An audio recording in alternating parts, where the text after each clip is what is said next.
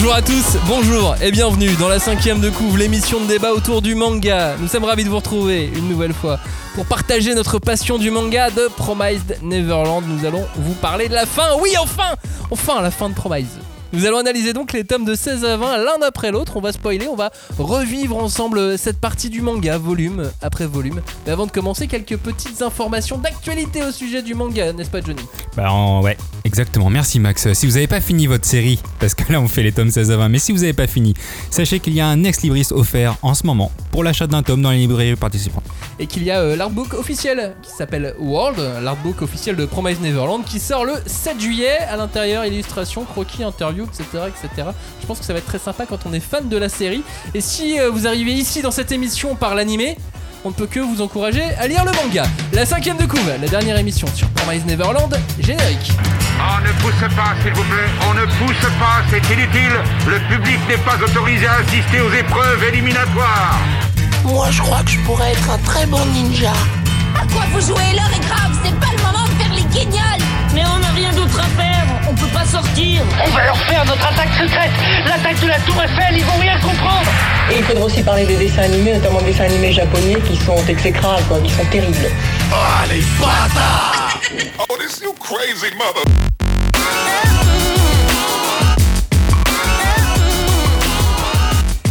Bonjour à tous et re-bienvenue dans la cinquième de coup. Nous allons disséquer, dépecer, charcuter et aimer le manga de Promised Neverland. Pour ce faire, une équipe de choc est là, des spécialistes en parentalité et des enfants à la fois. C'est un mix unique hein, qui fait d'eux des personnes parfaites pour parler euh, de Promised. Bonjour à tous. Bonjour. Vous allez bien? Et il a pas dit bonjour à Cagnard. Cagnard, tu n'as pas dit bonjour? Non, je sais pas à qui il s'adresse. Il a dit bonjour à tous. Du coup, je sais pas quand est-ce que je dois répondre. Tu es dans tous. J'ai peur de, j'ai peur de répondre. Retrouvez la cinquième de couve sur Instagram, discutez avec nous sur euh, Discord, faites euh, des commentaires acerbes sur Facebook, répondez sans lire euh, les tweets sur Twitter. Enfin, c'est ce que font les gens en général. Ah oui, euh, donc on ça. s'arrête vraiment pas sur comment on va. Ah, non, tu, non, non, non, non, non, non. tu veux vraiment dire comment tu vas C'est- Non, mais Bah, vas-y. moi, vas-y. ça va. Ah, C'est très un bien. peu les vacances. Merci, merci pour cette information, Bah Cagnard. oui, je trouvais que c'était un peu important quand même. Mec, attendez au tome 17. Putain, mais cette Alors, question de euh, forme, quoi, je ce vais mec, bien. ce mec du bureau qui te dit ça va, mais qui s'en bat les couilles de la réponse que tu T'as peux même lui pas dit donner. bonjour Contrat T'as social. même pas hein. dit bonjour aux Mais auditeurs t'as dit bonjour à tous. Bah toi fais tu dis partie de bonjour à tous. toi seul. Tu Bah, dis bonjour, aux. Maximilien. Et bonjour aux auditeurs. Et comment vas-tu Eh Eh ben, très bien, parce que je fais cette cinquième de couve. Enfin, on arrête de parler de Promise d'après. Ah ouais, on sent que le temps a été long. Hein. N'oubliez pas dès maintenant, si, si vous nous écoutez sur euh, YouTube, de mettre un petit pouce vers le haut. Et euh, n'oubliez pas le hashtag 5DC pour euh, réagir à cette émission sur euh, hashtag 5DC, le groupe de débat autour du manga aussi sur Facebook. Comment va se passer cette émission? On va revenir sur Promise Neverland, tome après tome. Du 16 au 20. Donc vous pouvez même écouter cette émission à la carte. Euh, regardez sur la, page du blog par exemple ou sur les commentaires euh, ou sur les, réseaux sociaux pour avoir euh, le timing précis et aller où vous voulez. Retrouvez aussi nos analyses intégrales hein, de chaque tome du manga depuis le tout premier dans trois autres émissions en plus de celle-ci. Ça, on peut les retrouver facilement dans, la liste des émissions. Cagnard, par exemple, tu vas même nous faire une playlist YouTube Promise Neverland? Bah en fait, je suis un peu keblo là parce que à partir du moment où t'as dit tome après tome, je suis resté keblo sur Cindy Lauper, Time After Time. Et du coup là j'ai la musique Ah ouais, qui. d'accord. Et donc, Ah, tu, dans, ta tête, tu, tu chantes tome après tome. Ah mais là ça ne me lâche plus du tout Je crois que jusqu'ici tout va bien. Allons-y. Merci euh, Johnny, comme ça on a une autre Oui, musique dans, chacun. dans- dans la tête, Time After Time, Maître Gims, tout ça. Euh, bon, commençons euh, cette émission sur Promise Neverland, tome 16 à 20. On continue de suivre cette sortie événement hein, de 2018, qui reste bah, le, le- encore le manga du moment avec la sortie de cet ultime tome. Donc on commence chronologiquement à partir du tome 16. Dans ce tome 16, nous avons trois histoires en, parallèle. Emma et Ray d'un côté, qui eux sont perdus dans un labyrinthe à la recherche de la sortie. On a aussi un flashback qui nous explique la promesse conclue avec les démons qui est euh, à l'origine des fermes euh, d'humains. Et enfin, on a la chasse au sang maudit euh, en, l'incarnation de, de Sonju et Mujika par Don et Gilda et Ayato et Eishi.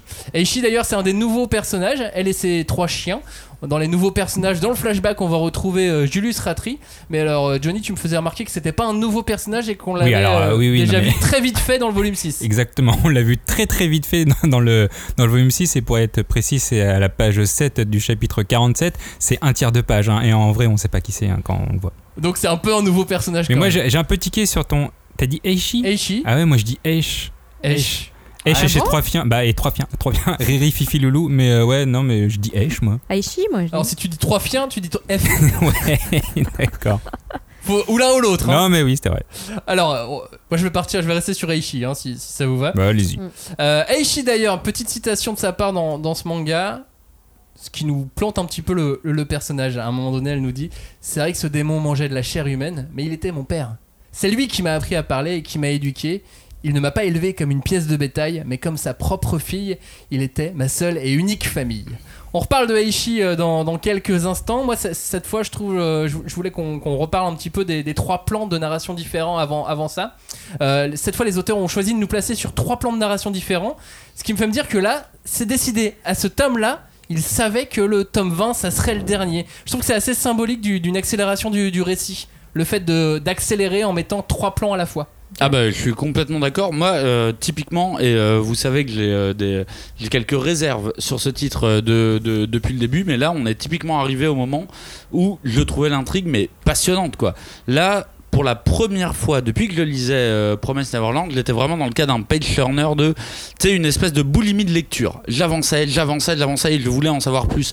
On avait enregistré jusqu'au tome 15 je n'ai pas pu m'empêcher de continuer ma lecture tellement là ce qui se passait était passionnant. Mm, Ouais, pareil. Moi, il fallait que, il fallait que je continue. Et, euh, et moi, je reviens un peu sur le dessin. J'en avais aussi parlé dans, dans l'émission précédente. Mais là, vraiment, en termes de dessin, j'ai l'impression qu'on on tombe dans le démisou psychédélique. En gros, elle a tout le loisir d'exercer son, son talent là dans des compositions un peu trompe-l'œil. On les voit souvent dans les, euh, dans les pro, dans les couves ou dans les premières pages de chapitres. On se dit bon bah là, elle a le temps de le faire. Mais là, elle a carrément fait toute une, tout, tout un chapitre, euh, deux chapitres dessus où tu sens que c'est vraiment son truc. Ouais, mais les 7 murs, c'est le délire complet. Ah bah C'est- là, c'est clairement, une espèce de euh, folie. Euh, truc de labyrinthe, c'est complet. ouais. avec avec euh, c'est les 7 plans de narration, j'ai pas retenu les, les, les 7 idées, mais euh, Ouais. Si, c'est les quatre points cardinaux plus euh, Le le, temps. temps et euh, l'es- enfin, le, le temps et et l'espace quoi ça combiné. fait 6. Il y a manque un septième. Ah, j'ai oublié. euh, on, on l'aura pas, mais c'est pas grave en tout cas. c'est Lucky. C'est Lucky. voilà. mais mais c'était bien amené dans l'histoire. Mais moi- mais moi- Moi, c'est ce que j'ai retenu. justement, moi j'aime bien quand Ray parle des théories quantiques, là où en gros il, il explique que notre subconscient euh, crée un peu euh, la réalité euh, actuelle. Et c'est déjà, ça fait très science-fiction. Et ça, tu peux pas t'empêcher de, de voir du Matrix. Est-ce que tu es dans la matrice ou pas? Et en fait, Ray il explique ça à un moment. Moi ça me Ouais. fait rire. Julie, qu'est-ce que t'as pensé des 7 murs maintenant que tu- maintenant qu'on y était? On Bah- l'attendait, on y est maintenant. Oui, et puis et en fait, euh, tu t'attends à un truc euh, hyper mystique euh, parce que à un moment, euh, on rencontre euh, voilà une espèce de, de dimension religieuse qui s'ajoute au récit. Et puis en fait, euh, c'est quelque chose de très logique, quoi. Enfin, euh, Très simple. Voilà, Très simple. et finalement très simple et qui en plus est bien amené. euh, Enfin, et t'es soulagé à ce moment-là de- d'avoir compris. Enfin, tu dis ah ça y est, c'est c'est pas trop compliqué quoi. Bah Ray, tu vois, il est pas soulagé parce Ah, que bah oui, mais- lui il était trop cartésien. hein. Mais il oui. pouvait pas. Mais ça aussi après c'est c'est bien développé je trouve. Mm. En De- tout cas, Ouais, Johnny, la, la narration, les 7 murs, là, t'en es où? T'es comment? Bah, bah, comment je suis? Bah là, moi, je suis à, à- à- comment- moment de la bout- lecture du Non, manga. mais- non, mais je suis à, à bout de souffle. Non, mais j'avais compris par rapport à la lecture du manga. Je te connais, vrai je sais que- que t'aurais pu me répondre. Non, bah là, là- je suis assis. Non, mais là, en, en termes de temps, en termes de temps, on est à trois jours de la Tifari, donc on est le 7 novembre. Et autant vous dire en gros qu'à partir de maintenant, on va retenir son souffle à chaque tome. Et, et c'est exactement ce qui va se passer. C'est vraiment bien amené. C'est ce que disait Julie. Vous pensez pas, malgré tout, que euh, les auteurs là savaient déjà exactement à ce moment-là qu'il fallait terminer le manga dans, dans 5 volumes? Ah bah je sais quand même. Hmm, Peut-être pas Si, si. 5. Non, peut-être pas 5. Ils ont voulu accélérer. Tu penses que c'était qu'après ils connaissaient la, la- la date de conclusion? Non. Ah moi je suis persuadé que si parce que à partir du moment où euh, tu arrives dans cette dimension là qui est une dimension qui était inconnue jusqu'au début euh, au début du récit là maintenant à partir du moment où tu arrives dans cette phase là tu sais que tu n'as pas d'autre choix que de que d'annoncer la suite euh, la suite scénaristique en fait Je sais pas, moi j'avais vu pas mal de rumeurs comme quoi euh, le début euh, était vraiment euh, énormément travaillé, le, le- le scénariste dans le sens où il avait tout écrit, et qu'après, à partir d'un moment, il a improvisé euh, la suite de l'histoire. Et c'est pour ça que je me dis qu'arrivé à ce moment-là, peut-être qu'il avait écrit les cinq derniers tomes d'un coup, mais je garde un peu en tête cette histoire de j'improvise et je m'empêche pas d'improviser. Ah non, alors moi je dis ça dans le sens où euh, là on lui a dit, où il a décidé, ils ont décidé avec leur éditeur à ce moment-là qu'ils allaient terminer au tome 20 Ouais. et qu'il fallait donc accélérer. Ouais, en fait là pour moi ils, ils mettent la première pierre Ouais. Ils mettent la Mhm. première pierre des révélations de bon, Vers la à partir de maintenant, on va pas non plus continuer à tourner pendant 15 ans autour du pot. Voilà, ça c'est la première pierre et on commence. Même s'il n'y a pas énormément d'informations à ce moment-là, on commence à le faire. Dans ce tome 16, on, dit, on donne enfin un peu d'épaisseur à Don et Gilda. Ça fait plusieurs fois qu'on essaye de leur donner un peu d'épaisseur. Ouais. Et là, ça y est, on leur donne. Non, mais on voit la volonté de se rebeller, leur aptitude à vouloir tromper Norman, leur alliance avec Aishi.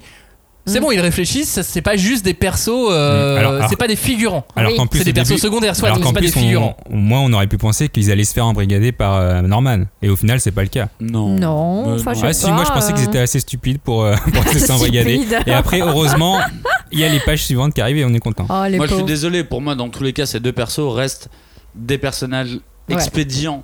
Et euh, du coup, ils ne peuvent pas changer de nature. Oui, il peut pas y avoir que des personnages principaux dans le manga non plus. Voilà, euh, Ouais. et ils ne peuvent pas changer de nature d'un coup d'un seul. Et forcément, leur nature, c'est d'être affilié à euh, Norman, enfin pas à Norman justement, Mais plutôt, à Emma ouais. et compagnie. Du coup, bah euh, il y, a un- il y a un truc très logique pour moi euh, de euh, la réalité est plus compliquée. Mais ça aurait pu être juste des figurants. C'est juste ça. Ils ont été Mm. figurants pendant très longtemps et là, ils ont, ils ont un Bah, autre En rôle. même temps, comme euh, il y a un afflux de personnages euh, tertiaires et quaternaires, j'ai envie de te dire, non tu mais t'as raison, hein. t'as secondaire, Ouais. personnage secondaire, personnage chaque- tertiaire. Ouais, il je y sais pas où les caler, euh. Don et je sais pas où les c'est le caler premier vraiment. cercle. c'est- Aishi, on la met dans quelle case alors? Ah, elle, c'est dur, hein. Parce qu'elle elle a quand même un rôle euh, à part. Et même dans l'histoire, elle est à part. Enfin, moi, je trouve que c'est super émouvant d'avoir pensé euh, à ce cas de figure, enfin, de la part des auteurs, de se dire et si un des enfants avait été élevé par les monstres et offrait un autre point de vue, enfin, c'est assez intelligent, quoi. Oui, je trouve même que, euh, que c'est dommage. C'est dommage que le personnage ait si peu de, de- de présence Ouais. parce que on est dans euh, Promise Neverland, on est dans un conte. Mm. Et elle, c'est une héroïne de conte. Bah ouais, elle est par des chiens, Bah des ouais, loups. c'est vraiment une héroïne de conte à part entière. C'est dommage qu'elle soit pas plus exploitée. Alors que tu sais, on voit Jean, on voit Yato, on voit Nat. Mais elle, elle est badass à mort contrairement à eux et elle aurait mérité un rôle un peu plus. Ouais, mais elle a la barrière fort. de la langue aussi. Ouais, Mais non, vrai, elle parle Non, justement. elle parle. En vrai, euh, là, moi je trouve qu'on a un vrai personnage euh, secondaire dans le sens où si tu me dis que tu racontes cette histoire, moi j'ai envie de dire ça c'est un vrai récit de manga. tu Ah, vois. Là, À juste quand le avec son spin-off histoire, là j'ai un vrai récit. Et c'est vrai que je suis d'accord avec Max dans le sens où c'est un peu, euh, ça va un peu vite et Mm. tout, genre bon, euh, alors qu'en fait c'est limite un cas unique Mm. dans tout ce qu'on a lu dans Promise Neverland. C'est un cas unique de euh, humain élevé par des monstres. Et euh, bon, c'est un possible. peu gâché quoi. C'est possible. Ouais, mais Ouais. on s'y attendait aussi parce que la mouvance qu'on essayait de nous inculquer de- depuis quelques tomes, c'était les démons sont pas si différents de nous. Et moi, quand elle est arrivée, euh, Eishi, euh, je me suis dit, bah oui, c'est- comme les histoires des démons qui vont sur le marché et qui prennent de la viande. Eishi, elle a été élevée par un démon, comme quoi les démons sont pas tous méchants. Et pour moi, c'était un peu évident que ce passage arrive. Et en plus, elle, est, elle a un design badass. Elle, a- elle vit avec des loups, c'est badass. Ouais. Donc, voilà, elle, est- Enfant elle a- elle a, sauvage, tout le euh. truc. Mais je euh, te jure, en et elle vrai, sera utile euh, après. Ouais. En vrai, c'est un personnage principal. Et elle est sniper. En plus. Et elle remplace euh, Hugo, qui était, euh, qui était le, le sniper, en chef à ce Et elle est moment-là. muette. Et- non, elle est pas muette, puisque finalement. Enfin, euh, au bout on- d'un moment. Mais Oui, bah, on apprend. Oui, au on début, sait elle très l'est. bien que les persos qui parlent pas, c'est que. C'est qu'ils ont juste des ils choses ont à dire, quelque mais qu'ils chose veulent, à raconter. mais ils veulent pas dire à tout le monde. Ouais, bah alors, c'est pour que toi, tu creuses. C'est ça. Et on arrive enfin dans ce tome sur le, le flashback tant attendu, le flashback sur les origines du monde et de la, de la promesse d'il y, a, d'il y a mille ans. Je pensais pas qu'il allait arriver finalement. Je me suis dit, bon, on nous a dit que ça existait. Je, je m'attendais pas à le, à le voir présenté. Au pire qu'on allait me le raconter, me le détailler, mais je m'attendais pas à voir le flashback entier. Mais encore une fois, je trouve que c'est bien amené et c'est vite ficelé. Tu sais, il y a une espèce de, de pack. Donc, euh, Ouais. allez, hop, hop, on fait le truc pour que les gens soient pas perdus ou qu'au moins ils, se- ils se disent pas c'est incohérent, ah, on n'a pas compris, etc. Vous avez besoin de Voilà, ça pour comprendre. On, on reste sur les rails de l'histoire et on avance euh, malgré tout et ça tient en quelques pages, quoi, en deux ou trois chapitres et ça est réglé et ça, ça suffit finalement hein, pour euh, que toi t'aies suffisamment de carburant pour continuer à lire l'histoire. Donc carrément, je, je suis d'accord. Puis on arrive donc enfin aux origines de cette promesse qui est quand même pourrie. Ils Oui. étaient même pas obligés de la faire finalement. Hiver qui est euh, erratrice cette promesse. Ils étaient pas obligés d'aller aux 7 murs, d'aller voir euh, Schmilly Biluk. Si, si, ils Si, étaient parce obligés qu'ils étaient exaspérés. Non, non, c'est pas ça, mais c'est qu'il Parce fallait. que le, le monde avait déjà été séparé. Ils s'étaient, ils s'étaient Ouais, mais déjà là, fait une promesse entre ouais, eux. mais quoi. là c'est séparé, euh, comment dire, euh, C'est vraiment qu'il n'y j'arrive ait pas à aucun contact. En fait, on peut, on Oui. peut pas le faire. Là c'est séparé de manière avec des pouvoirs. C'est-à-dire que si un mec veut y aller dans l'autre monde, bah il peut pas. Il faut Il- qu'il il- emprunte un certain passage. Et ces passages ont été créés par Schmilblick finalement. En fait, c'est et c'est Ouais, ça. mais même ça, c'est pas spécialement explicité. Bah, et c'est ça en justement soi. où moi c'était flou. Je fais, mais qu'est-ce que ça veut dire concrètement Les mondes sont séparés? Est-ce que c'est juste ils ont mis une frontière physique et il y a euh, des gens qui surveillent avec des fusils? Ou est-ce que euh, euh, Bah si, physiquement. quantiquement, quantiquement dans la, dans la physique euh, quantique, ça a été séparé. Et pour moi, c'est ça en fait. Mm. Euh, Oui, de manière quan- quan- c'est ça, quan- c'est- quantique, on peut pas atteindre l'autre. Sans passer par la Voilà. magie finalement, enfin ou Bah, un truc euh, magique quoi. Bah, c'est là pour où ça c'est que- c'est là le flou. Ouais. C'est pour ça que pour moi, on a d'un côté euh, ce, ce- ce truc de l'origine du monde de Promise Neverland, mais qui en fait, on nous raconte pas l'histoire du monde, on nous raconte l'histoire du clan Ratri, et c'est ce qui va revenir plein de fois dans les, euh, dans, dans les autres tomes. Tu vois quoi comme message final à ce, à ce tome 16 Bah, moi, je vois surtout euh, bah, avec les comment les enfants, enfin en tout cas euh, Emma et Ray se retrouvent perdus comme ça dans leur euh, dans leur questionnement. Euh, le message, c'est que, bah, en tout cas, les enfants, leur naïveté et surtout bah, celle d'Emma, quoi.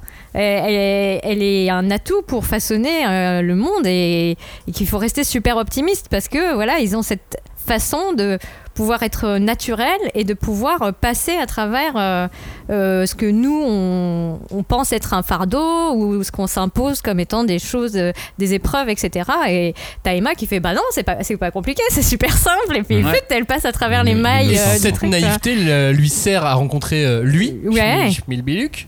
Euh, sur internet, on l'appelle lui aussi. Ou, Ah bon Big Luck. ou, ou The One. Et je Et mets les Ah je non, il a, que- des- il a un grand manteau et des lunettes noires. On s'est dit, ouais, je suis désolée. Mais c'est Baby Freezer, on avait dit non Et Schmilbiluk, c'est nous. C'est juste. Ah, euh, bah, nous. c'est Oh, c'est notre, euh, c'est notre avis. Mais euh. effectivement, cette naïveté, c'est- ça lui, ça lui sert. Ah bah oui. C'est- son, c'est son arme ultime, quoi. Bah, en fait, elle est à, Je elle le est à l'inverse des décisions de l'époque. C'est ça. Ouais. Parce que justement, à l'époque, ils n'ont pas pris cette décision. Et euh, bah, c'est le moment où les choses vont changer. C'est le moment euh, où Emma et compagnie sont là. On ferme le tome 16, on le range dans la bibliothèque, on prend le tome 17, on l'ouvre, et euh, on arrive sur. euh, Tu me vois faire les gestes Oui, en même temps, pas ça qui fait rire. Je suis pas du tout d'accord avec toi. hein. Bah, C'est pas comme ça que tu ranges et que tu ouvres les bouquins? Ah, mais pas du tout. Moi, tous les tomes là, ils sont à côté. À ce Ah, moment-là de ma lecture, Toi, tous tu les tomes prépares. sont à côté. Ah. Très bien. Et là, on est parti en mode ligne droite F1. Là, je continue, tu vois. Mais alors, moi, si je fais ça, je perds mes mangas. Parce que j'ai d'autres piles de plein de bouquins. Mais non, Genre mais la pile des arrangés, la pile des je sais pas. Bah écoute, moi j'ai fermé le tome 16 et j'ai attendu, attendu, attendu que le tome 17 et donc je J'ai eu peur, je complètement je me oublié. suis essuyé les fesses. et après, Après, j'ai tiré la chasse d'eau et ensuite. Non, je Merci ne fais pas Johnny. ça. Je Merci Johnny. c'est la façon dont Johnny lit ses mangas. J'a- J'adore cette poésie dont, l'innocence enfantine. dont tu es, dont tu es si fier.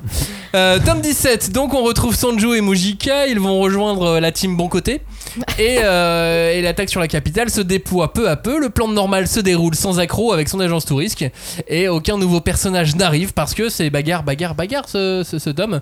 Euh, je vais faire une petite citation de- du manga. J'aime bien, euh, j'aime bien la façon dont c'est écrit, dont ça a été traduit.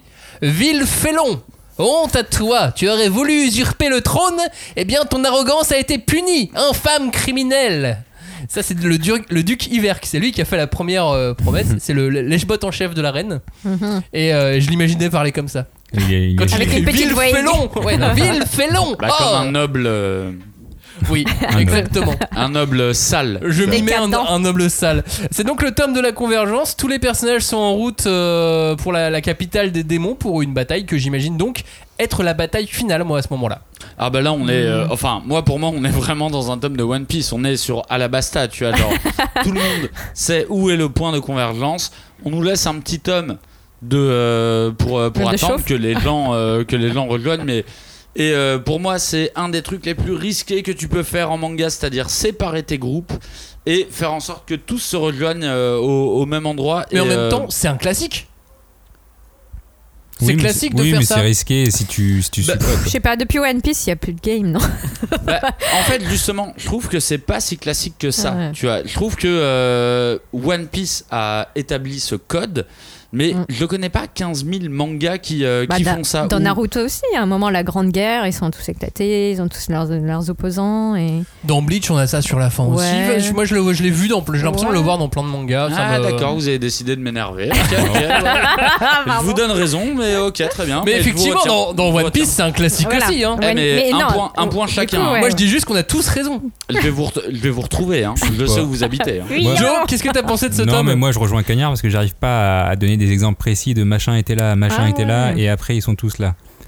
Et pour le tome Après, 17, sinon ouais. Euh, ouais, tome 17, bah, c'est clairement euh, le tome 100% action, énormément de rebondissements. On a une alternance vraiment entre divers euh, points de vue. Et franchement, au début, ça peut être un peu déroutant parce qu'il faut vraiment se mettre à la plage d'un personnage différent euh, rapidement.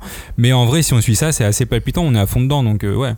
Et à fond dans Norman. Ah, Tu l'attendais, ce Norman-là, Norman, Le Norman machiavélique, c'était évident et c'est qu'il avait presque tout prévu hein, parce qu'en vrai, il n'y a pas vraiment tout prévu. Mais il enlève le masque. Moi, Julie, t'étais dit, pas hein. là, toi, dans la dernière émission où on commençait à dire eh, Norman il tourne en méchant, gna gna gna gna gna gna. Moi, j'avais dit, première émission, Minerva, il sera pourri. Mais t'as- Donc, t'as euh, aucun Je demande à espoir. revoir cet audio. T'as aucun espoir dans l'humanité, toi, de toute Ouais, façon. Bon, qu'est-ce que t'as pensé de Norman? Non, mais après, bah, c'est c'est quand même intéressant de voir que, voilà, c'est. Comment dire, euh, tu sais, la, faction dure, quoi. Celui qui veut euh, vraiment que ça saigne un bon coup, et puis paf, on verra bien. Euh, mais bon, euh, pour le- sa décharge, c'est que bah, les monstres qu'il a en face euh, dans le palais royal, ils sont quand même bien pires que lui. Et la reine en tête, quoi, elle est vraiment monstrueuse, à tout point de vue. bah, Gillan est monstrueux, la Ouais, reine est voilà, monstrueuse. ils sont tous, Ils euh, sont tous, euh, là, on est sur une, une espèce de. Ouais, Une vraie salle de sanglant. château. Tu sais, on imagine oui, en toujours fait, les gens. Shakespeare, tu vois. Ouais, voilà. c'est- très tragique Ouais. avec beaucoup Ouais, mais tu de vois, Norman, lui, il fait pas de Enfin, oui, il fait la distinction. Eux, ils sont pires que lui, mais ça n'empêche que c'est pas pour autant qu'il va épargner le pauvre petit veuve et l'orphelin qui sont en dehors du château. C'est ça qui est Oui. un peu, qui est un peu sale pour il Norman. commence à toucher Et dans tu vois les son choses, visage, de toute façon, elle l'a dessiné à ce moment-là d'une autre manière Ouais, ouais. euh, qu'à la fin du, du- du manga, par exemple. Cagnard, qu'est-ce que tu penses de toute cette scène, de tous ces moments? Sur quoi tu veux t'attarder, toi? Bah, euh, tu sais, avec la tentative d'assassinat sur euh, justement Moudika, euh, je trouve que on voit parfaitement bien le côté manipulateur de Norman. Et c'est ce que j'ai trouvé hyper intéressant. C'est que en vrai, il a une armée à son service. Et euh, je trouve que ces soldats, c'est comme s'ils avaient subi une espèce de lavage de cerveau. Mm. Et c'est pas la première fois qu'on voit ça, euh, le Suicide Squad que euh, Norman avait. C'est la même, c'est des sortes de drogués fanatiques idéologiques. Euh, Je peux pas, euh, tu sais, leur, euh, je peux pas leur imposer ça. Genre, ils ont vécu des trucs horribles, mais Mm. on est en présence Oui, de dérives, personnages qui ne sont pas rationnels, qui euh, sont en train de, euh, qui sont vraiment en train de réagir, genre vengeance, vengeance, vengeance. Quelque part, ils sont peut-être plus rationnels que Emma qui est dans une espèce de on va tout réu- réussir plus et humain, réunir, ouais. Pas pour le Shonen Jump. Ouais, d'accord, dans ce sens-là. Évidemment que c'est Emma qui a, qui a Ah, raison, ouais. mais je trouvais ça intéressant. Le fait que euh, Norman, on sait en vrai, on sait pas vraiment ce qui s'est passé avec euh, tu sais, Non. ce nouveau Il y a le euh, trauma là. et compagnie, Mm. mais il a, moi j'ai vraiment l'impression d'un mec qui a embrigadé ses, euh, ses soldats et ces soldats ne se posent plus la question et surtout non plus de réflexion personnelle. Ils agissent, ils appliquent les codes et euh, j'ai vraiment eu à certains moments des côtés où j'avais l'impression qu'ils étaient drogués, tu vois, euh, qu'ils étaient complètement fanatiques. Bah, ils ont été drogués pendant, pendant des années. Et on parlait de figurants, de personnages secondaires, tertiaires. La Suicide Squad, vous la mettez dans quelle, dans quelle case Parce que on n'a aucun background, on n'a pas eu de flashback avec eux, on Non, nous a rien non, montré quoi. Ouais. Moi, je sais moi, pas. je, je- moi, je les vois vraiment comme des enfants soldats Oui, c'est vrai. à qui on a euh, imposé quelque chose et tu sens qu'il y a un côté malsain là-dedans, tu vois. Il y a un côté où, en fait, ça, ça devient malsain à partir du moment où ils ne réfléchissent plus d'eux-mêmes. Mm. Cagnard, il y a quelques secondes, tu parlais d'enfants soldats. Ça me rappelle que euh, la dernière fois que tu avais parlé d'enfants soldats, c'était dans As-Class il, y a- il y a quelques émissions. On peut faire un, un- un lien en parallèle ou Ah pas du mais grave, il y a un parallèle euh, où vraiment, et pendant Assassination Classroom, je, je- je vous avais parlé du fait d'avoir beaucoup de personnages qui sont, euh, qui sont des personnages principaux et que dans ces cas-là, bah, tu peux avoir qu'une une cellule forte et entouré d'autres personnages et ça m'a donné un vraiment un vrai feeling à la Assassination Classroom le moment où justement ils sont là genre mais comment on va faire pour partir à la capitale? Eh ben nous on arrive on a des chevaux et on sait monter des chevaux et tu sais c'est vraiment en vrai c'est un Deus Ex tu vois c'est genre ah bah ça tombe bien dis donc euh, vous pouvez nous prendre D'où l'accélération du récit à ce moment-là. Ah, il fallait résoudre des soucis quoi. Oui, et en pied, vrai, je trouve ça complètement foireux. C'est des personnages qu'on connaît pas très bien, mais en même temps, Mm. c'est un, un- un procédé un peu obligatoire quand tu mets autant de personnages Ah oui. en scène. Et c'est pour ça que ça m'a rappelé Assassination Classroom, Il c'est-à-dire faut que donner une utilité à chacun. exactement, t'as un corps de, t'as un corps de personnage. Ça c'est une chose, mais il faut que les autres personnages soient là quand même et servent à quelque chose. Mm. Et là, en vrai, ils servent à rien d'autre que dire on a des chevaux et ils font vraiment un clin d'œil, littéralement. Mais ils font un clin d'œil, genre Mieux valer des chevaux que des motos, tu vois. Mais non, mais je m'en fous qu'ils sortent. Ouais, je mais tu sais, s'ils avaient sorti Mais des j'étais en train motos- d'imaginer, hé, je suis mécanicien en fait. S'ils avaient sorti des, motos, mec. ça aurait été la même. Ça aurait été dans Assassination Classroom euh, de dire Hé, on est tous là. Bon, moi c'est un truc que j'aime pas trop parce que c'est des Mhm. persos que euh, bah voilà, je sais pas qui tu es et les euh, et les persos qui ont dit "Eh, maintenant on a des chevaux", je ne savais pas qui ils étaient en vrai, tu vois, je, je, je me souvenais pas vraiment qui ils étaient mais ils étaient en facilitateur euh, narratif. Revenons au château. Et enfin, on découvre une reine ultra surpuissante en mode, euh, en mode boss de niveau. Mm. Euh, elle arrive comme ça. Bah, moi, j'ai aucun problème. Je suis la reine. Je me bats jamais, mais quand je me bats, Bah. vous allez voir. Ah mais elle bouge pas hein. Ah non, elle bouge pas hein. Ah, moi, au elle fait début rien. euh, elle Ouais, bouge je, pas. je pensais pas que c'était à ce point-là, moi, qu'elle était euh, si forte en termes de boss de niveau. Je voyais plusieurs puissances. Bon, effectivement, il y en a plusieurs, mais là, elle est quand même très, très, très haute. Et après, en termes de, de cara design, euh, en termes de, de dessin, franchement, j'ai l'impression qu'on est vraiment dans le, le climax de la série, quoi. Le climax du cara design, dans le sens où tout ce personnage-là, mais tu sens qu'il est travaillé et tu sens qu'elle met pas deux secondes en fait euh, la dessinatrice à le faire. Tu vois ses habits, tu vois son visage quand il y a un zoom avec euh, les, les milliards de cils qu'elle peut avoir. Tu, tu te dis, elle a vraiment tout mis là-dessus euh, sur cette reine qui est vraiment ultra puissante. Elle voulait que ça soit vraiment un personnage euh, emblématique aussi dans, dans- Mm. aussi dans le design. On a pensé quoi, toi, Julie? Bah ouais, mais en même temps, moi je trouve que c'est un peu une caricature, tu vois, de reine. Enfin, je, je comprends ce que tu dis. Elle est, elle est grande, elle est imposante, elle a un nom imprononçable. Euh, mais N'hésite pas, tu avais prévu de le Ah prononcer ouais, d'ailleurs. je, je crois que c'est Lagravalima. Ouais, bien joué. bien dit. Voilà. Ah, Et- mais il faut le dire plus, hein. plus vite. Rien à voir. mais euh, non, mais je trouve que hum, en même temps, elle est, elle est imposante, mais euh, tu sens aussi que elle est là, euh, elle est décadente. Enfin, elle, elle est, elle, elle représente quelque chose qui est en train de se terminer. Et, et en plus, c'est vraiment, euh, bah, pour moi, le, le, le symbole d'une société euh, basée sur la consommation qui ne connaît plus de limites, quoi, qui a perdu un peu Sauf sens. euh, Qu'elle est en train de tuer tout le monde et de gagner là à ce bah moment-là. oui. Et c'est ça en fait aussi qu'elle représente, tu vois, c'est vraiment le le truc de la peur, enfin, c'est euh, ouais le croque-mitaine ultime de, qui est là pour euh, actionner tous les boutons pour le- faire paniquer les gens et les enfants surtout quoi. Donc euh, c'est vrai qu'elle est, elle est euh, pas mal quoi. Comme Cagnard, tu lèves le doigt. Bah oui, parce que justement, euh, moi je trouve que l'introduction de la reine, euh, elle est euh, un peu nulle parce qu'en vrai, euh, bah on l'a jamais vue jusque-là, tu vois, elle défonce Mhm. tout le monde. Bah c'est attendu, hein, c'est un boss de fin. Ouais, mais c'est Évidemment, elle progressif. est- Oui, je suis d'accord. Oui, je suis d'accord suite que les euh, défauts. ils s'affrontent pas, ils affrontent pas du tout euh, la reine tout de suite, mais en fait, ce qui m'a paru, euh, ce qui m'a paru intéressant à, à ce moment-là, et j'aimerais bien qu'on s'arrête deux secondes là-dessus, c'est que là, on est dans une séquence où on met en scène des monstres. Alors qu'on est bien d'accord que depuis le début du, euh, le début du récit, c'est humain contre monstre. Sauf que là, en fait, on arrive typiquement dans une phase où c'est monstre versus monstre. Personne n'est stylé. Tout le monde est, dé- est dessiné de. Enfin, tous les monstres sont dessinés de manière un peu dégueulasse. Monstrueuse. euh, et euh, ouais, monstrueuse, on va dire. Et je trouve que c'est assez ouf la manière dont euh, très rapidement on arrive à se dire qui sont les gentils, qui sont les méchants, alors que tout le monde est dégueu. on n'est pas, on n'est pas dans des persos, tu sais, euh, stylés, ténébreux ou autres. Tu, tu sens qu'ils essayent de mettre, euh, des, euh, de mettre des petits trucs comme ça, mais je trouve ça assez génial de dire que là on est passé du côté des monstres, et même du côté des monstres, on arrive à prendre parti, on arrive à savoir, ah ok, lui il doit être gentil, lui Bah. il doit être méchant, lui ça doit être un traître, alors que c'est que des monstres avec, euh, tu sais, enfin t'en as un qui a 15 yeux, euh, l'autre qui... Oui, ils ont pas d'expression euh, ont- humaine quoi. Enfin, en fait, comme ils nous, ont on pas voit, d'es- ouais. ils ont D'expression qu'on peut comprendre, ouais. Oui. ils ont pas d'expression cool. Aucun, euh, aucun n'est cool. Ils sont tous dégueux. Vraiment. Avez-vous compris le message du Kenya? Non, mais ça explique aussi pourquoi ils ont mis euh, plus de deux ans à trouver euh, la bonne personne pour faire le, le dessin de ce manga. Et, et je trouve que Oui. c'est assez fort. Et en fait, ça, je trouve que c'est complètement inédit. De, Mhm. Techniquement, d'un point de vue de dessin, tu dois pouvoir déterminer qui est le méchant, qui est le, euh, qui est le gentil. Sauf que là, on est passé dans la, dans la phase où c'est monstre entre monstres.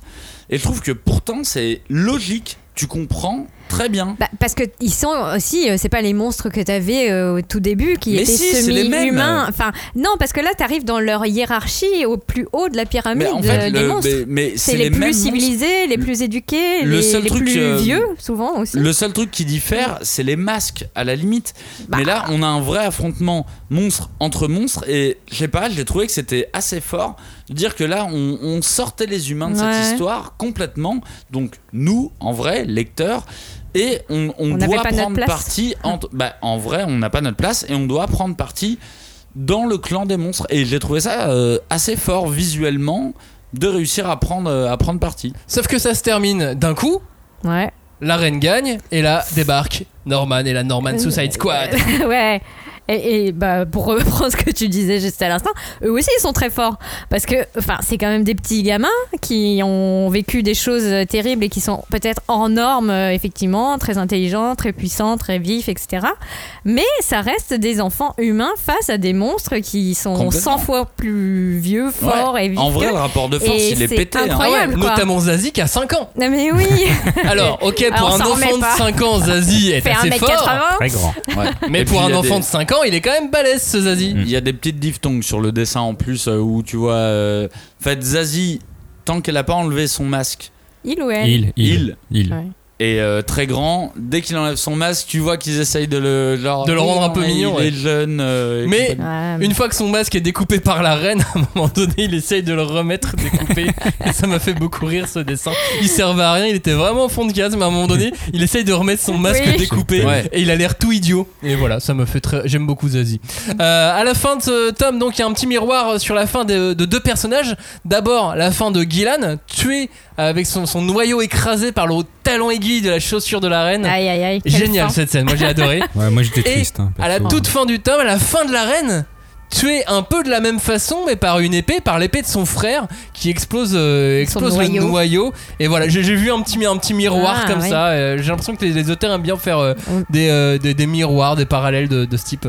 Ouais, bah, euh, tu sais quoi, moi j'ai vu, un- vu un parallèle, c'était pas le même que le tien, mais j'en ai vu un qui était plutôt intéressant entre Gillan et Norman. C'est-à-dire, Gillan, c'est un perso qu'on connaît depuis pas très longtemps. Ouais, 3 tomes, 4 tomes. Ouais, mais tu sais, il est pas là depuis le début de la série et je trouvais qu'il y avait vraiment un truc, genre, euh, Gillan lui aussi, c'est devenu un, un leader qui est prêt à salir les mains.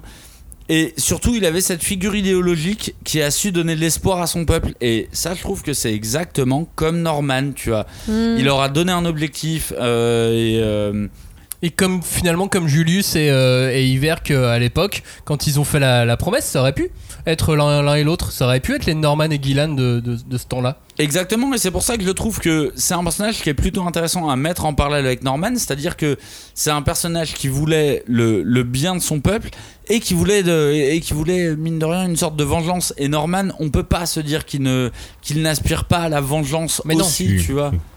Il veut la vengeance. Bah oui, il veut la vengeance, c'est ce qu'il vient de dire. Mais c'est- ouais, mais c'est ça qui est triste en fait avec Gillan, c'est que tu le comprends et tu te dis euh, bah ouais le mec il a vraiment pas eu de chance quoi juste parce qu'il a voulu dénoncer euh, sa classe politique euh, qui voulait pas aider les pauvres et ben ils l'ont trahi et tu fais mais en fait c'est il est gentil et tu te dis merde euh, pourquoi il est tombé si bas et pourquoi on le tue? Voilà moi c'est vraiment Mhm. j'étais triste Bah, c'est euh, exactement ça que je vois qu'il y a un parallèle avec Norman de bah, tu finis par tellement être omnibulé par ton objectif Mm. que t'en viens à sacrifier plus ou moins ton propre peuple, tu vois. Ouais. Ce qui arrive.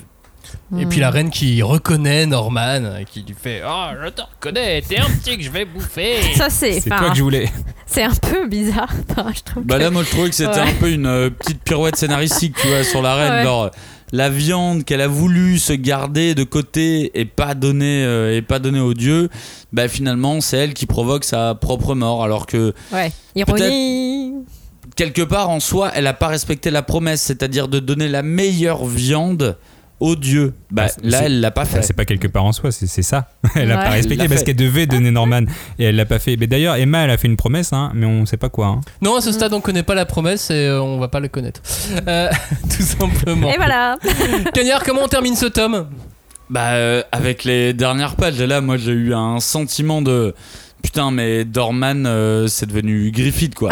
C'est vraiment, euh, c'est vraiment une histoire de, tu sais, tous les dieux sont par terre, genre, mais qui a fait ça? Et Griffith arrive et dire, oui, c'est moi, le souillon, le Oh. souillon que vous ne, que vous n'espériez pas voir. Je fais une Griffith du manga Berserk. Oui, pardon, du, euh, du manga Berserk. Et je trouve qu'il y a un côté vraiment très cool de. euh, de bah, le, le mec euh, le, le- le mec qui était une quantité négligeable une quantité alimentaire à la base eh ben c'est à cause de lui que la fin de l'arène euh, est arrivée quoi Et on enchaîne avec le tome 18 façon cagnard, donc on jette le tome 17 au bout du lit et sur la pile à côté on prend le 18. Et De ouf. voilà. Dans le tome 18, que se passe-t-il? Ray et Emma réussissent enfin à retrouver Norman. Ah, on est là Euh, Mais c'est trop tard, la reine est morte, la famille royale est morte, les démons sont morts, tout le monde va mourir. mais le contre-plan est en marche Sanju et Mujika tentent de sauver certains démons contaminés et une reine V2 revient tout comme un certain Peter Ratry. Euh, le nouveau personnage de ce manga, c'est la seconde forme de la reine, les Gravalima. Ah bah c'est pas la Gravalamina. Ah, c'est les ou là Bah je sais pas. Ah, mais on a la- noté deux trucs Ju- différents avec Julie- Julie. Julie, Ah, elle a mis la gras. Elle a Et mis moi j'ai mis les gras. Ah, ah bah c'est peut-être les gras. Eh ben j'ai aucune idée. que... Mais c'est la seconde forme. Exactement, c'est la seconde forme. Au début, c'est la Gravalima. Après, elle trans- se transforme en les Gravalima. Bah le et- parce qu'elle est vraiment grasse pour le coup dans, cette seconde forme. Petite citation d'Emma pour euh, symboliser ce tome. Il n'y a pas de honte à se sentir faible du moment que tu es d'accord avec toi-même. Bam Punchline d'Emma. J'aime bien des fois, elle en lâche des petites comme Ça, ça. c'est bien une phrase d'Emma. Maxime, je me sens faible. Eh bien, Il n'y a pas de honte. il n'y a pas de honte si tu es d'accord avec toi-même, Ah Cagnard. bah ça me fait plaisir. Oh bah ça, ça me fait plaisir. Ce tome 18 démarre donc par l'affrontement rhétorique entre Emma et Norman, un classique de ce manga. hein. Euh, C'est le dernier d'ailleurs quasiment euh, du, du titre, mais voilà. Faisons un hommage, une minute de silence. Non, ça va être long. Euh, trop long, limite. Non, mais il y a une confrontation euh, Nono euh, avec Ray et Emma. Mais en vrai, bah, je sais pas, on s'y attendait tous de toute façon au revirement de situation euh, qui suit euh, cette rhétorique. Et de, et de toute façon, la, la couve du tome 18 annonce la couleur. Faut pas, faut pas Mais se leurrer. oui. euh, Enfin, le, le spoil le plus total de la série, c'est cette coupe de, de 18. Ah, le mec rage encore. Non, mais c'est pas ça, mais les gens ils se plaignent à chaque fois en disant, en regardant les coups, en disant spoil, spoil, alors qu'en vrai c'est juste une image. euh, alors que là, tome 18, allez-y, vous pouvez, vous pouvez dire spoil. En tout cas, c'est à ce moment-là qu'on apprend la maladie de Norman, Mm. qui justifie donc tous ses actes répréhensibles. Voilà, ça y est, on sait pourquoi il a fait ça. Ça, le réha- ça réhabilite le, le personnage hyper facilement. Ouais, un peu trop. Après, je, je suis d'accord que c'est un changement qui est complètement attendu de Norman à partir du moment où il est vivant. Tu, te, tu, tu, tu sais qu'il va euh, rejoindre le clan des euh, alliés, si euh, je peux dire ça. Mais honnêtement, je trouve ça que c'est, je, trouve que c'est plutôt bien fait, tu vois. Et j'aime bien ce délire où il redevient littéralement un petit garçon qui a peur et qui demande de l'aide à ses amis parce qu'en fait il va mourir. Et de ce que j'ai compris de euh, Norman jusque-là, en fait, il s'était complètement isolé. Il avait décidé de, euh, Mhm. de gérer tout par soi-même euh, et tout. Et là, en fait, c'est le moment où. Euh, ben, en fait, je peux pas aller plus loin que dire c'est redevenu un petit garçon. Un Ouais, petit garçon c'est qui a complètement peur, ça. en fait. Mm. Mais c'est pratique de. euh, Enfin, c'est pratique, c'est bien fait, t'as raison. Je suis totalement d'accord avec toi. Et euh, c'est la meilleure solution pour réhabiliter le personnage, pour enchaîner sur, sur euh, la fin du, du- du manga, tout simplement. Surtout que là arrive face à eux. La reine V2, le comeback, la reine qui était morte, elle est de retour. J'ai pas compris au début qu'elle était de retour. Bah, elle est pas tout à fait pareille. Mais quoi. c'est ça, euh, un retour assez monstrueux, assez Oh. impressionnant, gros gros trip de dessin, je pense. Ça a dû lui prendre des heures. Ouais, ça doit être Mais, chiant. euh, Ouais. j'ai- j'adorerais discuter de ce- cette partie-là euh, avec, euh, avec les dessinatrices. Euh, et là, on voit une reine encore plus avide, encore plus cupide, insatiable. Elle a les meilleurs défauts du shonen manga, du jump. Elle est parfaite à ce moment-là. Le monstre ultime que, que j'adore. Bah en vrai c'est le c'est le c'est le tueur de euh, de Seven tu vois. Elle reprend Ouais. vraiment euh, tous les euh, tous, Tous les, les péchés, péchés, capitaux tu vois et bah mine de rien je trouve qu'on en apprend plus sur la reine et surtout sur son frère. Et euh, tu vois qu'il y a vraiment un truc où elle a littéralement été bouffée par son ambition. Et quand je dis bouffée je parle de manière littérale. Et tu vois la différence avec son frère où bah lui a décidé de ne pas être bouffé et je peux pas dire par son ambition mais par sa faim. Mais il a décidé de ne plus manger d'humains et je trouve que c'est hyper intéressant dans le sens où lui-même dit il faut pas le faire mais quand on lui dit tu ne mangeras plus d'humains Ouais, il- bah, il est Il est pas euh, serein avec cette ouais. décision. Il Ouais, fait mais c'est bien, c'est le fait qu'il soit pas serein Ouais, avec il ça. réfléchit. Ouais. je trouve que c'est bien que ça soit ambivalent tu C'est vois pas manichéen. que Et euh, il- c'est cool. alors que techniquement lui on pense qu'il ne mange plus d'humains depuis des années mais là Sauf que il se au tout pose un début, peu quand, question, on l'avait, quand il avait quitté les gamins, Mm.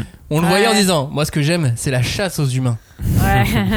Eh, il était resté là-dessus et bon, il a continué à mais réfléchir. la reine et- mais et en soi la reine ne chassait plus Non, non. La ne reine, elle voulait manger, elle voulait pas chasser. Elle voulait manger et je trouvais qu'il y avait une, il y avait une petite différence qui était assez notable euh, dans, dans, dans le sens où elle a été bouffée par son ambition, lui a décidé de prendre le, le, le, le, le choix inverse, de une- ne plus manger d'humains. C'est une très belle opposition. Qu'est-ce que t'as pensé de tout ça, Joe, toi, de, de ce passage? Non, non, moi je reviens surtout sur, euh, sur la forme euh, du dessin sur cette V2 parce que clairement ça m'a fait penser à, à du Full Metal Ouais, Alchemist. c'est vrai. où en gros le, le passage de la difformité humaine avec toutes les têtes, tu peux pas t'empêcher de ne pas voir la, la tête d'Envy en fait qui est dedans parce qu'il y a, il a un peu la même forme dans, dans FMA, complètement même. Bon après FMA c'est Square Enix donc bien, bien sûr ils vont pas l'avouer que, que c'est un, un hommage à ça, mais euh, enfin t'es obligé d'y penser. Si t'as vu FMA avec Envy, tu, quand tu vois euh, La reine. la reine, ouais. oui, c'est ce que j'allais dire, hein, pas le prénom parce que c'est, je pouvais pas le prononcer. Tu, tu- tu penses à lui. Donc tu sens un peu le, le côté homunculus, le côté. Bah, De toute euh, façon, Kayu Shirai a toujours dit qu'il était un gros lecteur de manga, donc il y a Mm. quand même de fortes Oui, chances euh, qu'il ait lu Full Metal Alchemist, quoi. Cagnard, le dernier mot sur, sur cette scène assez impressionnante de la, de la reine. Bah, euh, bah, c'est pas un dernier mot en fait, c'est juste moi qui ai été euh, vachement critique sur cette série depuis le début. hein. on peut retrouver mes avis euh, sur tous les premiers épisodes. on peut retrouver mon sens critique de, Et de mes meilleurs pas. avis. Voilà, 36-15 cagnards, enfin vous connaissez, hein, toi-même tu sais, euh, 6-12-12, euh, envoie cagnard, tout ça. Bah, là, franchement, je suis à fond dedans. Et tu sais quoi, c'est à cause d'un truc très con, mais on est du côté des monstres. Toi, est c'est ta fin de série à toi. Toi, c'est ta fin ultime. Elle, Ah mais moi, le moi, manga s'arrête là au tome 18 pour toi. Je suis quoi. à fond, c'est genre limite, euh, putain, vous m'avez raconté des trucs inintéressants euh, depuis le début, sauf que là on est dedans, on est du côté des monstres. Et en fait, seul du côté des monstres, on peut avoir le background de l'histoire, les guerres entre frères et sœurs et compagnie. Mais là, moi, je suis à fond. Là, je suis dans Game of Thrones et j'aime pas Game of Thrones. Mais euh, tu sais, je suis dans Bah les alors. vrais, euh, je suis dans les vraies intrigues, euh, dans les vraies intrigues politiques, familiales et compagnie. Et je trouve que c'est euh, trop dommage d'avoir attendu ça, tu vois, euh, pour en arriver là. Mais moi, je suis à fond en tout cas. Mais Johnny adore Game of Thrones. Non, mais moi j'adore, mais. euh, Ouais, c'est vrai ça. Tiens, j'adore Game of Thrones. Pourquoi on ferait pas un truc sur Game of Thrones, un petit parallèle? Bon, en tout cas, non, mais c'est vrai que je suis assez d'accord avec Anya là-dessus. C'est que le tome 18, pour moi, c'est vraiment l'apogée. Et clairement, à la fin du tome 18, je me suis dit, bah, c'est bon, le reste, euh, on peut. On peut on- je suis sûr que ça va pas être aussi bien. Et là, clairement, le tome 18, t'as t'as plein de rebondissements. Quand tu crois que la menace est finie, et ben en fait, il y en a une nouvelle qui arrive. Et voilà, t'enchaînes. Eh, c'est le principe du cardio training, le fameux concept Ouais, de ce pas. manga. Bah, euh, Bah ça- ouais, pas de temps mort, C'est hein. ça, un chapitre par semaine. Ouais. Il faut tenir le lecteur pour qu'il Ah, achète le magazine la semaine suivante. Ouais. Tu dois enchaîner. Parce que euh, d'habitude, t'as quand même un, un moment où tu, tu souffles un coup et tout. Et là, je trouve qu'il y a, il y a vraiment une espèce de. En fait, ils se sont fixés un rythme et euh, ils gardent le, le, le Et on y quoi. va. Il y a ouais, ouais. Plus, il y a plus de rythme, il y a plus de respiration depuis le refuge, quoi. ouais. Bah, faut apprendre à respirer euh, très vite, quoi. C'est ça. Qu'est-ce que vous pensez de cette phrase de sentiment que j'ai eu J'ai eu l'impression que la régression des démons symbolisait la vieillesse humaine. Voilà. Euh, c'est pas faux. c'est un, petit truc que je me suis dit à ce moment-là. C'est pas faux, mais par contre, ça me fait poser une question. C'est que, Théorie, effectivement, si tu manges des humains et que tu meurs pas, au bout d'un moment, en fait, ta population, si elle meurt pas, elle devient trop grande et il faut réguler tout ça. Donc, tu es obligé d'avoir une régression pour. euh, parce que sinon, tu peux pas avoir un milliard d'humains parce qu'il faut encore faire plus de fermes. Et je crois, à un moment, ils en parlent d'ailleurs, je sais Oui. plus si c'est dans celui-là ou après. Mais de, il faut qu'il y ait des pauvres qui meurent parce que sinon, tu pourras pas les nourrir. Tout simplement. Gros problème des, des histoires de science-fiction en général. Voilà. Mais c'est vrai que je suis d'accord avec Glo euh, dans le sens où, a priori, ils vivent pendant des, milli- des milliers d'années. J'ai pas dit Centaines. millions, Une tu vois, centaine. des Centaines. centaines. Et c'est vrai qu'à un moment, euh, tu te dis que d'un point de vue mathématique, ça correspond pas en fait. Mais Euh, c'est pour ça qu'il faut faire régresser. Pourquoi il y a que- les- Et puis pourquoi il y a surtout, qu'une ils petite mangent des capitale enfants. de 1000 habitants C'est pas c'est Donc, pas logique. euh, Oui, mais ils mangent des enfants humains. Oui, mais ils mangent des enfants humains. ils- ils- tu vois, mais si, qu'est-ce qui arriverait s'ils mangeaient des, des humains vieux? Ouais. Bah, Peut-être ce pas. serait pas la même chose. Peut-être ce serait meilleur. Je sais non, pas. mais il serait avec une canne. Non, non, non, euh, mais mine de rien, on reste quand même Oui. sur la thématique de tout ça, on s'en bat les couilles, hein, les enfants. Parce que là, vous vous posez des questions de que Oui, ça a été les écarté, auteurs n'auront pas les réponses, tu vois. Donc, euh, Bah, d'ailleurs, on d'ailleurs, on s'en bat aussi les couilles de la promesse des mains hein, parce qu'on revient pas dessus. hein, je, je- je vous le rappelle. Ouais, mais moi, je Ouais, dans le tome 18, hein, il y a toujours pas de. tu sais que ça va être, euh, tu vois, une fois que les, les sept murailles sont tombées, j'avais, j'allais dire, la promesse d'Eva, ça va être le dernier pilier qui va faire Ouais, mais- tenir le truc jusqu'à la fin. Ouais, mais c'est ça qui est relou. quoi. On vous dit, allez, tiens, en fait, il y a une promesse. Bon, allez, oubliez-la juste pendant 3 tomes, hein, les gars. Bah non, tu l'oublies pas, mais tu sais que ça va être la carotte euh, qui va te Moi, faire avancer. moi, j'en avais déjà parlé, hein, les tricks scénaristiques euh, comme ça de hein, hein, on verra après. Moi, ça m'énerve euh, au plus haut point. Mais C'est tu vois, vraiment ça et tu vois, ça, c'est euh. très coréen. Dans les dramas coréens, moi, j'avais vu un truc où euh, j'ai failli arrêter au- à l'épisode 2. À l'épisode 3, ils te font un bond dans le temps en disant, waouh, putain. Et là, ils arrêtent. Et tu le revois pas 8 épisodes après. Donc en fait, C'est pour que tu restes pour que tu restes mon 8 gars. épisodes. Évidemment. Abusé. Bien sûr, moi je sais pas, je m'y attendais. Pour moi c'était évident qu'on allait pas revenir dessus euh, tout de suite. Bah Et que ça Ah serait un évidemment qu'on n'allait pas l'avoir. Donc je me suis même, j'ai même pas cherché à savoir. Je me suis dit ok, c'est pour plus tard, très bien, ce serait bon plus tard. C'est le dessert. En revanche, si on n'a pas la promesse d'Emma, on a la super attaque d'Emma. Vous l'avez pas remarqué ça? Ouais, dans, dans sa forme finale de la super évolution d'Emma, qui, ne change pas grand chose graphiquement, elle a sa super attaque qui est le câlin avec une parole réconfortante. Hug.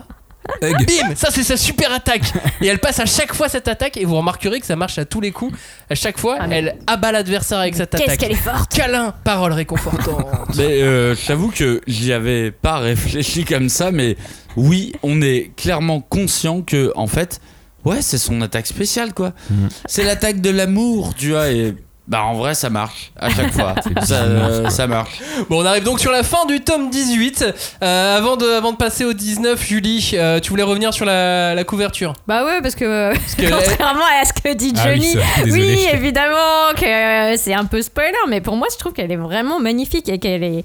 Enfin, pour moi, c'est la plus belle euh, de, de la série. Oh, je suis d'accord avec toi. Il y a un côté hyper Mhm. baroque, hyper euh, lyrique, quoi. On dirait vraiment que c'est euh, le tome 18, euh, fi- le tome final pour tout le ouais. monde, ce tome Et 18. puis, Ah oui, oui. tu sais que Emma, elle va arriver, elle va faire le super câlin euh, qui va tout sauver. Et dans ce tome, il y a un vrai clin d'œil. Il y a la meilleure scène de Sir Crone. Ah oui. Moi, je trouve que c'est son meilleur moment, son meilleur dessin, sa meilleure tête. Elle fait une pure tête à ce moment-là. Ouais, genre. euh, je suis- Mais trop bien, voilà. Le petit clin d'œil. Euh, bref, donc la fin du tome nous prépare à deux choses le nouvel ennemi. C'est l'être humain et le final tant attendu à Gracefield House. Ah, Ah. oui, c'est vrai qu'on avait Et oublié voilà, le on- petit fil, tout ça. Mais grave, mais tu sais, c'est clairement le moment où, euh, tu sais, j'en avais oublié, Peter Ratry, quoi. Alors que c'est littéralement le boss final. Alors, évidemment, c'est un adversaire qui est humain, parce que on est déjà rentré dans ce genre de délire où les monstres ne sont pas les plus dangereux, mais c'est les humains qui sont les plus dangereux. Et le problème, c'est qu'on l'a tellement peu vu que bah, c'est un peu dommage. Donc, euh, Hmm. moi, je prends pas la peine. T'inquiète, tu vas le voir mesure, pendant deux tomes. hein. Bah, Ouais. ouais, on va le voir, mais mine de rien, on en est à quel tome? 18. Ouais, non mais moi Ah, je pour c'est voir vrai que- l'apparition d'un méchant. Bah, euh, comme Cagnard, moi j'y j'y crois pas trop euh, parce que forcément quand t'as eu la reine qui a, qui a pris de la place dans les pages, qui a pris des, des pleines pages et tu vois un Peter Ratry euh, tout que ce, je sais pas 1m80 et encore je sais pas. Pour moi j'imagine encore un autre boss et pour moi le boss final ça serait le monde d'origine des humains. Genre bon ok ils vont réussir leur truc, ils vont être transposés dans le monde d'origine des humains et là une armée les attend pour les tuer. Enfin euh, Ah, je, bah, je dis ça mais j'imaginais un truc comme Oh ça. T'inquiète, ça marrant, moi, moi, j'ai arrêté d'imaginer des, euh, j'ai arrêté d'imaginer à ce moment-là. J'étais Oui. dans le dans ma fluidité de lecture et, euh, Ouais. et, euh, pff, en fait, il y a rien qui m'a gêné, choqué, je me tout était assez logique, voilà. Et, et donc on arrive au tome 19. Le tome 19, euh, le monde des monstres est chamboulé par l'action des enfants. Mujika, Sonju sont finalement réhabilités par euh, l'intervention d'un membre de la famille royale, Levis, qui arrive comme ça d'un coup, genre, Ah, je suis là.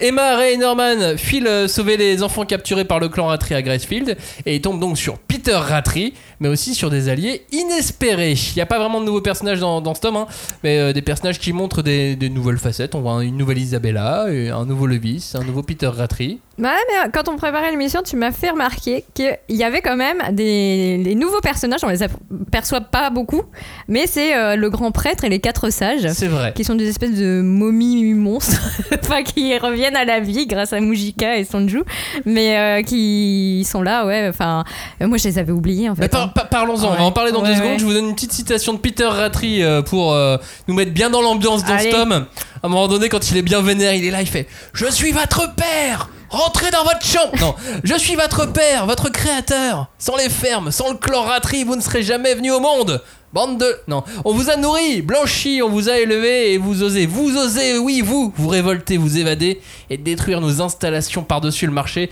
Vous êtes aussi stupide qu'ingrat.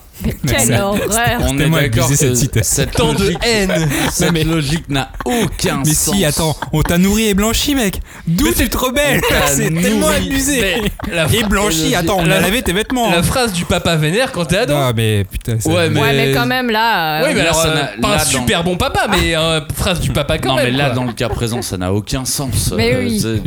Moi j'ai tellement vu une phrase de daron vénère, euh, mais qui Oh réfléchit là. pas. Sauf Ouais, qu'il est mais- pas daron, c'est ça le truc. Ouais, il oui, est pas daron. On va reparler, parce que pour moi, c'est clairement le, le daron des enfants. Euh, non, bon, je voulais revenir sur, euh, sur donc les, les, les quatre, les quatre prêtres et le, et Non, le grand prêtre et le les grand- quatre sages. le grand prêtre et les quatre sages, donc. Euh, la religion, c'est un domaine qui avait été esquissé dans, un, dans le tome précédent, Mm. Qui avait été très légèrement abordé avec euh, dans des tomes précédents. Et cette fois-ci, c'est abordé d'emblée. Mais j'ai une sensation un peu amère par rapport à, à- à ça, à cette religion. J'aurais aimé que ça prenne plus d'importance. Ça aurait évidemment fait traîner le manga en longueur. hein. Mais euh, j'aurais bien aimé, euh, je sais pas, voir ait quelque chose d'autre avec cette euh, religion Ouais. ou cette philosophie, cette façon. Je Mais sais pas. moi, je pense que c'est comment dire, c'est assez bien fait parce que en même temps, tu comprends vite que c'est aussi euh, une institution qui est abandonnée, quoi. Que la reine, le pouvoir euh, mis en place, euh, les a coupés de leur peuple, les a rendus inintéressants, et que du coup, bah voilà, ça renforce le récit dans le sens où il n'y a pas d'incohérence parce que tu sais que ça existe, mais que ça n'a pas beaucoup de, enfin, ça n'existe plus tellement même aux yeux des monstres, quoi. Et là, bah, on te dit, eh, peut-être que euh, ça peut être euh, le Joker qu'on attend euh, pour, pour euh, voilà, euh, que le, le monde des monstres continue de tourner. Donc, Et euh, clairement, je m'attendais à ça, moi. T'en penses quoi, toi? Bah, au début, je me suis demandé déjà d'où ça sortait parce que et je me suis dit c'est peut-être pour clôturer à un moment les, les premières apparitions de Mujika où, où, euh, elle avait expliqué qu'il y a le procédé de la fleur là, je crois que dans le sang, c'est une tradition euh, pour la Mhm. nourriture avant qu'elle la mange. Effectivement, ça fleur. justifie un peu toute Et du cette coup, c'est un histoire qu'on avait oubliée, ouais. Mais après, j'y pense là maintenant, je me dis souvent euh, la- les religions, elles ont été là pour euh, pour aider l'humain face à la mort. On ne sait pas ce qu'il y a après la mort, on essaie de croire en quelque chose pour pas avoir peur de la mort. Les religions sont là. Sauf que là, les démons ne meurent pas en fait. Donc plus besoin de religion au final. Bah, Et c'est- Et c'est peut-être ça euh, finalement le, le message, c'est que là, les, les démons peuvent être sauvés avec le sang maudit et garder leur forme, mais ils disent pas qu'ils seront immortels avec le sang maudit. mm. Donc Ah, est-ce que la religion, est-ce que la religion revient par rapport à ça C'est c'est la chose. Bah, non, mais il y a plein de questions, ouais. Oui. Je suis d'accord avec Glo. euh, C'est assez intéressant ce que tu dis, un ouais. Contresens euh, de. Bah, vous avez peur de quoi, en fait Mm. Peut-être que c'est quelque chose que les auteurs n'ont pas eu envie forcément de, Ouais. de, de régler, mais dans ce cas, pourquoi avoir mis la religion Enfin voilà, il y a plein de questions Ouais. là-dessus. Oui, après, bon. C'est le petit passage que je trouve euh, que je trouve dommage, que j'aurais aimé, parce que je trouve ça vraiment intéressant et j'aurais aimé qu'ils qu'ils en fassent plus avec. Spin-off 2. Spin-off 2, ouais. Et j'aurais aimé que ça arrive avant. Ah ouais, c'est ça. Ah. Que- ou quand, quand, bah, quand c'est arrivé, au moment, enfin, comme ça, comme c'est arrivé assez vite au début avec Sonju et Mujika, ça Mm. aurait pu revenir plus, plus tôt. Mais bon, après c'est compliqué. Euh, L'arrestation justement de Sonju et Mujika, c'est le point central hein, pour organiser le récit. D'ailleurs, je sais pas quel est l'axe principal de, de cette partie. Bon, Parce que, est-ce que c'est euh, l'arrestation de Sonju et Mujika qui tourne autour de l'invasion de Gracefield ou Gracefield qui euh, tourne autour de l'invasion de la, de la capitale, de l'arrestation des euh, de Sonju et Mujika. Hmm. Les deux sont très interdépendants et c'est finalement l'arrivée de Levis qui, qui va libérer la qui va libérer tout ça et qui va euh, permettre la résolution de Gracefield mais c'est pour ça que je me dis que c'est l'arrestation, c'est la capitale le point central.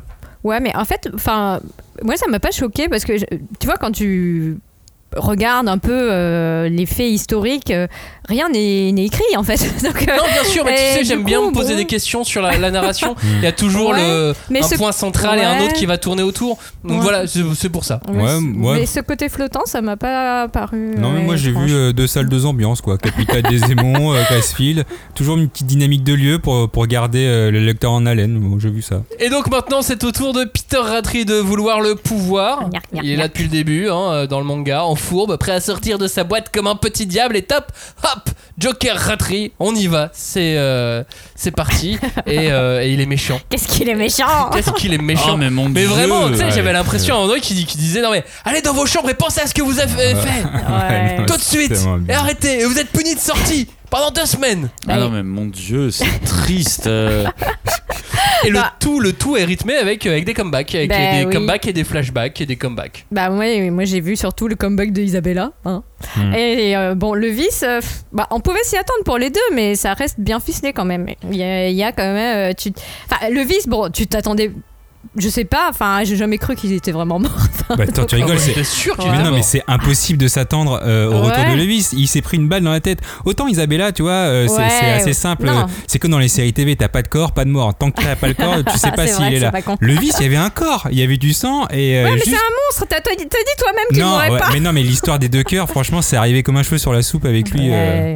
Je n'étais pas au courant que j'avais deux noyaux. Parce que je suis de sang Allez, c'est royal. bon, ah. Ouais, alors, bon. alors que je suis sûr Ouais. qu'à un moment, il- il- il- la reine elle explique euh, qu'elle sent ces noyaux, qu'elle Bah sait oui, où ils oui, sont. oui, moi, Donc, ouais, euh, pour lui, moi, le mais- vice c'est pas logique. Mais quoi il qu'il en soit, c'est quand même deux comebacks de ouf. Oui. Isabella Moi, et je- Lewis, c'est deux comebacks de ouf. Moi, j'ai Avec- vraiment, j'ai vraiment eu un côté euh, chaud-froid de.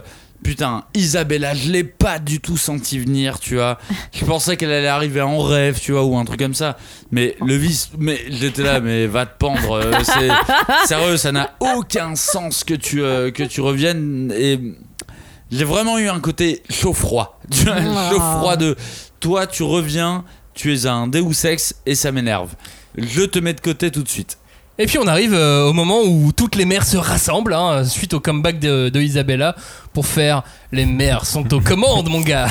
Franchement, la rébellion des mères, bah, c'était gros comme une maison. Moi, à partir du moment où j'ai vu Isabella, j'ai fait, c'est sûr.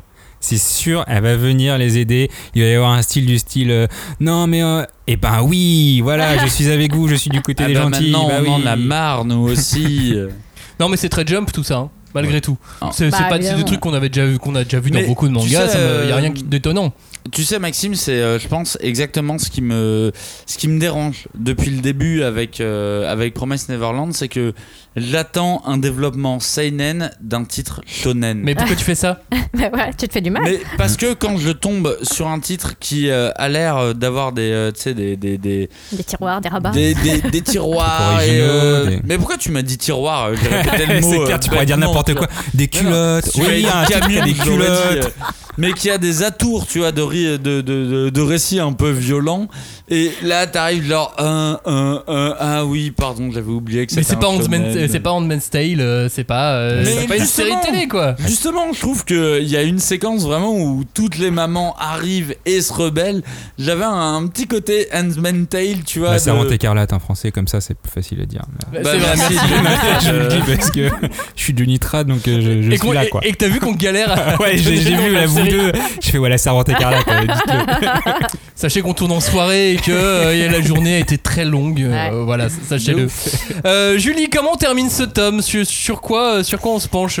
Bah, moi, ce que j'ai retenu, c'est que euh, on se rend compte quand même que le monde des humains, donc le bétail, hein, pour euh, dire les choses crûment, c'est un monde avec des mères, et que le monde des monstres et des prédateurs, c'est le monde où il y a les pères.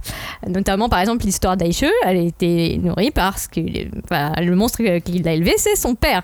Et le vice, il a un côté papa aussi. hein. Il est très euh, paternaliste, je trouve, dans sa façon d'être. Le Vissoui et Et Peter ouais. Ratry aussi. Et Peter Ratry. Et, euh, et donc, je trouve que c'est le, au niveau de la symbolique, c'est quand même intéressant. Et euh, surtout, bon, bah, quand on, on repense à la, à la citation de tout à l'heure, quand Ratry arrive en beuglant qu'il est donc le père du bétail. Donc, on sent clairement que le mec a perdu les pédales, hein, parce que euh, il arrive enfin, tu vois qu'on arrive à un stade dans cet univers où le système est hors sol. Les, les, les fermes où les enfants sont nourris euh, par sonde, etc., c'est quelque chose qui est voué à disparaître parce que ça n'a aucun sens. Et que lui-même, il, il- comme tu disais tout à l'heure, il est là, je suis le père, mais ça n'a aucun sens. euh. Bah, il est en colère, il dit des trucs, il dit n'importe quoi, comme tous les gens en colère. Ouais, mais c'est juste qu'il s'accroche à quelque chose, il pense avoir du pouvoir, il pense avoir. Mais ça ne tient à rien, à un film qui Mais malgré tout, tu vois, cette symbolique, euh, elle est intéressante, elle est classique. On a Peter Ratry dans le rôle du père, Isabella, Isabella dans le rôle de la mère. Et là, c'est une quête, donc on va tuer le père et on va aimer la mère. Et voilà, c'est très oedipien. Ah ouais, bon voilà. C'est c'est très classique, c'est ça- oedipien, c'est campbellien. C'est pas, euh, c'est pas euh, tu vois, trop euh, ébouriffant, quoi. Non, bah, non, non, non, évidemment. Mais bon, voilà, on est, on, voilà, on est, on est sur de bons rails, quoi. On est sur des rails. Exactement. En tout cas, après ce tome 19 euh, qui joue euh, clairement la surenchère, toujours plus, toujours plus loin, euh, jusqu'au bout de l'extrême limite. Je n'attends plus que le Mohamed, j'attends plus que le dénouement en fait, et je pressens que ça va être un happy end, peut-être, mais pas trop. Mais je sais pas trop. Ah, mais Moi, il y a je les mamans. donc, euh, Ouais, moi je m'attends à un happy end total. Hein. Ah oui. J'ai aucun Bah là, j'ai encore un espoir que ça soit pas total. Oh, moi, il est, pour moi, il est, il est sûr et certain, avec, euh, avec une petite pointe euh, qu'on voit venir gros comme une maison. euh, un, petit, un petit clou qui, qui va être embêtant, mais c'est tout. Quoi. Je Mhm. m'attends pas à plus que ça. Passons donc au volume 20, le dernier tome de la série. Celui-ci, on l'attendait avec, euh, avec impatience puisque c'est euh, la fin, même si pour beaucoup d'entre nous, la fin était euh, la vraie fin, aurait pu être au tome 18. 18. On a quand même deux tomes, de, deux tomes de plus. Dans ce tome 20, on est toujours à Gracefield House. On assiste au chant du cygne de Peter Rattray qui a perdu sur tous les fronts. Et dans le même temps, à la révolution qui est en train de monter à la capitale. Et c'est dans ce tome donc qu'a lieu la fin du manga. fin du manga dans lequel on rencontre l'oncle Mike Rattray. Euh, un oncle, le fameux oncle d'Amérique. Parce qu'on a tous un oncle Grave. d'Amérique. Grave On Eh dirait ouais. qu'il euh, qu'il Amérique du monde des des humains. Divix, euh, genre bah j'ai un oncle aux States. euh, Eh bah oui, bah c'est lui, c'est Mike. Mike, mon oncle d'Amérique. Euh, petite citation de, de ce manga qu'on voit à la toute fin du titre. Nous rêvions d'un certain avenir, mais le destin nous barrait la route. Une fois encore, on s'est rebiffé, on a lutté, on a connu des succès et des ratés. Et alors, tordre le cou au destin ne nous fait pas peur. Citation que je donnerais à Emma, mais sauf que c'est euh, en case narrateur. Mhm. C'est quoi la case narrateur? C'est une case pensée, c'est les, euh, c'est les Ah, carrés. donc, donc on sait pas qui c'est. Eh, C'est Ouais. pas très clair, ça me paraît être Emma, mais c'est pas euh, d'une évidence même. Bah, c'est comme euh, New York Police Judiciaire, voici leur histoire. On sait Vous- pas si c'est un mec de- qui est dans le New York Police Non mais ça c'est une si c'est un- intro là. Ce dont tu parles, Mais non, c'est mais une parce que quand il a parlé comme ça, tordre le cou à l'estin, j'ai fait Alors, voici je leur suis histoire. d'accord que Maxime a fait une introduction de, de Promise Neverland, police judiciaire. Voici leur histoire. Donc, euh, on commence avec un face-à-face Emma Ratri qui aurait pu tourner bien mal. hein. Moi, j'imagine- au début, tu sais, je les vois face-à-face et je fais Ouais, elle va se vénérer, elle va se transformer. Hmm. Non, Mais lui, il Non, est en fait, vraiment. j'avais en tête Gon Neferupito, tu vois. Ah, oh là là là, Et ouais. je me suis dit, elle va partir en live total. Mais Alors, pas du tout. Elle a choisi la, ce que j'appelle la Star Trek solution. Parlons et vivons ensemble, euh, trouvons une solution pacifique pour arrêter de se faire la guerre. Sauf que lui, Peter Rattray, a choisi la solution euh, Klingon. la, la- la mort plutôt que le déshonneur. Ça se défend, soit. Comment hein. ça, comment ça se dit en Klingon? Euh, c'est à peu près comme ça que ça se dit en, en Klingon. Mais voilà, elle a choisi, euh, lui, lui, il a choisi la, la- la mort plutôt que le déshonneur. C'est tout à son honneur, hein, ma foi. Oui. Euh, Son Mais honneur. en même temps, enfin lui depuis le tome précédent, euh, il se désagrégeait euh, au niveau euh, plus plus quoi. Ah, Enfin, il- totalement. il perdait des morceaux Est-ce que- d'humanité est-ce qu'on par dirait lambeaux. pas que c'est un, petit- un petit peu un Mbadi Ah oui, tu fais référence à la précédente À la- émission. à Alors, ok, donc il faut que vous lisiez tout Gun Last Order Avant de. avant de lire tout Promise Neverland pour comprendre cette Bah faut blague. lire Gun aussi avant. Et Gun avant. Gun Last Order. C'est Voilà, beaucoup c'est de tomes, devoirs, Cagnard, pour comprendre ta blague. Ouais bah ça va, c'est une blague rétroactive. On revient sur Peter là. Bah, au final, c'est marrant parce que c'est un des seuls personnages qui meurt. Et, euh, et il s'est donné la mort à lui-même. Et euh, j'avoue que ça m'a fait un peu rigoler parce que je me suis dit à un moment, Emma, elle est trop pleine de mignonitude, tu vois. Et il a pas supporté, il a préféré se suicider, tu vois, clairement. C'est l'attaque. Attaque spéciale. Oui, l'attaque Et je spéciale. suis désolé parce que vraiment je savais que c'était un moment très mignon et compagnie et quand euh, tu sais elle se elle, elle va vers lui genre elle jette son flingue elle dit mais c'est bon on s'en bat les couilles euh, on peut s'aimer elle a pas dit ça. et si jamais on était, euh, si jamais on avait grandi ensemble, On bah on serait potes. amis. Moi, j'ai pas pu m'empêcher de me dire, t'as le gars, il l'a ghosté, mais de la pire manière, en mode genre, oh là, elle est chelou, elle attends, attends, attends. Me Non, non, mais je préfère me tuer en fait. je préfère me tuer. C'est très. Klingon ce qu'il a fait, hein, tu vois, parce que les terriens auraient pu arriver comme ça à la fédération. mais Et qu'on soit, et qu'on soit bien d'accord, moi j'ai vraiment vu ça d'une manière drôle, c'est que, tu sais, elle est tellement too much, elle est tellement genre, tu sais, t'es mon Entière, ennemi, ouais. et c'est même pas, t'es mon ennemi, c'est passé, et on aurait pu être meilleurs amis, alors on s'en va ensemble. Et le mec a vraiment fait comme un date Tinder, tu vois, genre, oh, oh là, attends, Friendzoné. je dois Très bien, aller- je sors mon couteau, hop là. je dois, appeler ma. Le pire, c'est qu'il est sympa à la fin. À la fin, il fait Et au fait, le code pour s'en aller, c'est solide. Ah oui. Alors ça c'est n'importe quoi. Et franchement, ça m'a fait rire là, à ce moment-là. D'ailleurs, vraiment je sais pas si vous vous souvenez dans l'émission précédente, j'avais dit Ah, on a une phase qui est trop Metal Gear Solid. Ouais, c'est vrai. Oui. Et là, il, il ba- il balance le code Eh, c'est solide. Mais tu sais, il s'est Eh. adressé- il s'est adressé- Shirai, tu jouerais pas aux jeux vidéo par hasard Il s'est adressé à toi directement. Il a dit Eh, Je vous donne le code, je m'en vais les couilles, je m'en vais. C'est bon. Maintenant, vous réglez ça avec Emma. Moi, je suis plus là. hein. Bon, en tout cas, je veux revenir sur euh, une de mes marottes de, de Promise Neverland. J'en ai parlé il y a quelques instants. Là, je me rends compte que toute cette partie contrôle des masses, Mhm. l'acheminement, enfin le contrôle des masses par l'acheminement des denrées alimentaires, Mm. c'est très typique des dystopies SF. Mhm. J'en reviens pas, mais à chaque fois, je me dis que c'est un manga de SF. Le fait même que ça se passe sur une timeline identique à la nôtre. mais dans le futur. Hmm. Dans le la passé. perte de mémoire à la fin du tome. J'ai j'ai envie de dire que c'est complètement un manga de SF qui s'est planqué en autre chose pour être euh, jumpable, mais que c'est un manga de SF quoi. Mm. Mhm. Ouais. Et puis bah, le parallèle avec la réalité sur les problématiques liées à la, bah, la société de consommation hein, et toutes les questions sur la surproductivité. Et puis moi, j'ai même vu quand même euh, esquisser la, la question de l'accueil de réfugiés parce qu'il y a une, donc une espèce d'arrivage de masse de, de gamins.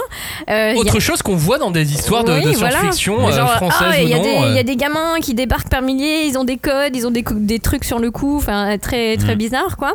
Et donc on, allez Mike, bah, bon, cour- bon courage pour étouffer tout ça, tu sais. Mais en tout vrai, va la bien, question, tout est sous contrôle. Tu la vois. question ne se pose pas. hein. La question Ouais. ne se pose pas de. Bah, on Ouais, vous accueille. hein.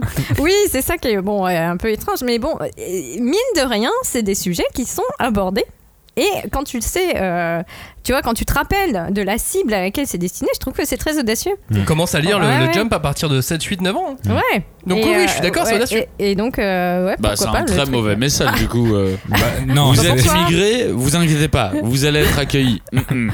Ouais. Mm, Non, là, mais le message c'est et si on essayait d'imaginer autre chose? Et Euh, pour euh, simple détail, on n'est pas dans un monde avec des monstres.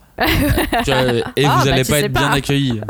Oui, alors faut avoir les messages Oui, sans oui, les euh, monstres, euh, Cagnard. hein. Il faut voir C'est la pas parce que hein, de- Ah, non, mais c'est pour ça que je dis euh, avec des monstres ça passait pas, avec des humains, euh, en fait je suis moyen chaud. euh. Bon, revenons, revenons, revenons, revenons sur le, le- le manga et un autre moment que j'ai trouvé euh, étrange ou surprenant. Moi, je m'étais fait une montagne des retrouvailles avec le petit Phil Mhm. à Gracefield. Lui, il était là, il a rien vu. Enfin, il s'est fait torturer par Andrew, on n'en parle même pas. Oh. Et puis finalement, il est juste là. Bon, c'est choupi sympa. hein. Ils font Oh, t'es là, moi aussi, t'es là. Et depuis le début, je sais pas, je m'étais mis en tête que Phil allait être important, qu'il allait faire un truc. Mm. Et non, il a rien fait. Bah, Bah, Il c'est a un- juste balancé tout le monde et il a conduit à la mort de, de Hugo, quoi. Bah, au moins, il est Mais vivant. non. Moi Oui, au ça moins, m'a il est fait- vivant. il a balancé tout le monde. Ouais, mais bah c'est. si, c'est Andrew pas il sa a dit.